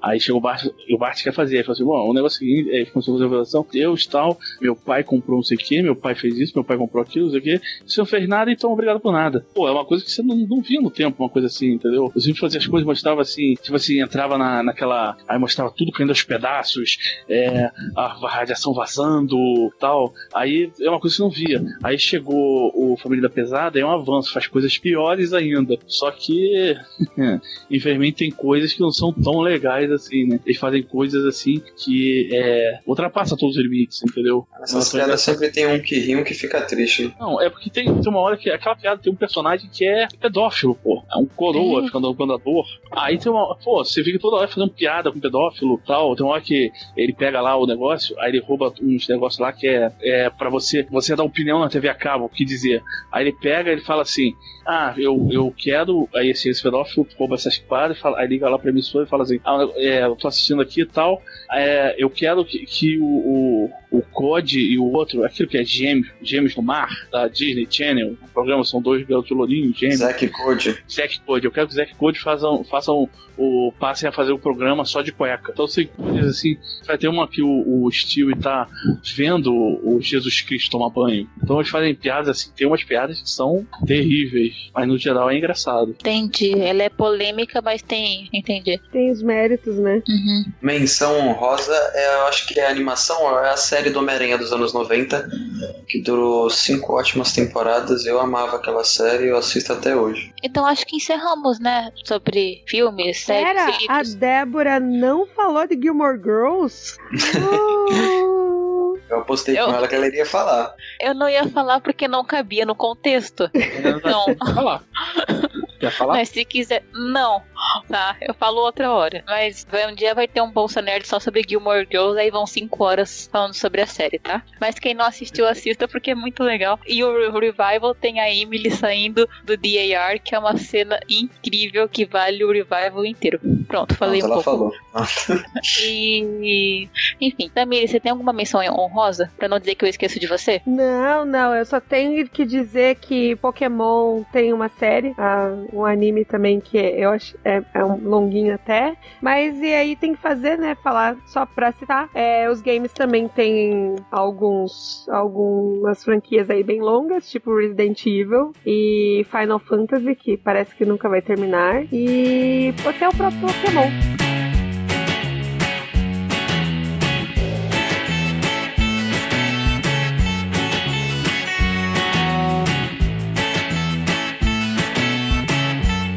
Obrigada, pessoal. Foi muito bom poder falar com vocês sobre essas sagas. Eu aprendi bastante porque cada um trouxe alguma coisa que gostava, mencionou e foi muito bom. É sempre bom falar de Senhor dos Anéis, sempre bom falar de Star Trek, de Star Wars, Doctor Who. É sempre bom lembrar aquilo que é import- foi importante para a cultura pop, que contribuiu, né, para esse universo que nós amamos tanto. E eu quero agradecer a vocês que participaram. A Tamires, eu não sei se eu agradeço porque ela já é da casa, mas obrigada por estar aqui. Obrigada, Pedro. Obrigada, Jonatas. Obrigada, Renegado, pela participação de vocês, tá? Voltem sempre. Obrigada! Obrigado pela participação, eu que de agradeço. estar aqui. Quando quiserem voltar, Eu agradeço. Então, é isso. Se vocês quiserem algum jabá, algum site, alguma coisa que querem anunciar, podem falar aí. Bem, se vocês quiserem conhecer um pouco do trabalho lá do canal Claquete, né, o site onde eu escrevo, passa no www.canalclaquete.com. Nós fazemos textos, podcast, vídeos, tudo sobre cinema e um pouco de série também. Então, será um prazer lá receber vocês. Eu tenho o meu blog, que ele tá meio devagar, gente, mas é que eu tô tentando escrever conforme vai vindo a inspiração e as ideias. E finalmente saiu o texto da Mulher Maravilha, né, Débora? Sim, ficou muito bom. hoje, Saiu hoje, falei sobre a Primeira Guerra e a Mulher Maravilha. Quer dizer, a Primeira Guerra da Mulher Maravilha. Deem uma olhada lá, espero que gostem e estejam sempre nos acompanhando aqui no Bolsa Nerd. Não, mas hoje que, nossa- a gente, que a gente gravou, né, Thanos? Né? Isso, hoje que a gente gravou, saiu. Mas se você quiser acompanhar, tá lá. Acompanhe a gente no nosso Twitter e também na nossa página do Facebook, que a gente esqueceu de falar na última vez. Sim, que eu faço questão daquela página ser quase um ode a Gilmore Girls e Audrey Hepburn, porque eu sempre posto coisa delas. Tem outras coisas legais também. A Tamires vai assumir a página uns dias, então vai ter uma variedade maior de coisas. Não, se vocês verem alguma coisa sobre Alien ou qualquer coisa do tipo, fui eu, tá? Eu Se assumo. Se vocês virem alguma coisa sobre Gilmore Girls, Doctor Who ou Audrey Hepburn, fui eu. Então, O Batman foi você também, né? Se for o Batman, exatamente. se for o Batman, fui eu também. Aí ela fica, como assim? Mas é, eu falei assim, mas é do Neil Gaiman. Aí ela, ah, então tá bom. Se vocês verem Porque alguma a coisa. gosta do, do Neil Gaiman, então aí eu quis agradá-la falando de Batman e Neil Gaiman. Tá, e se vocês verem alguma coisa do Superman ou do Wally West, fui eu. Ou da Lois Lane. Mas enfim.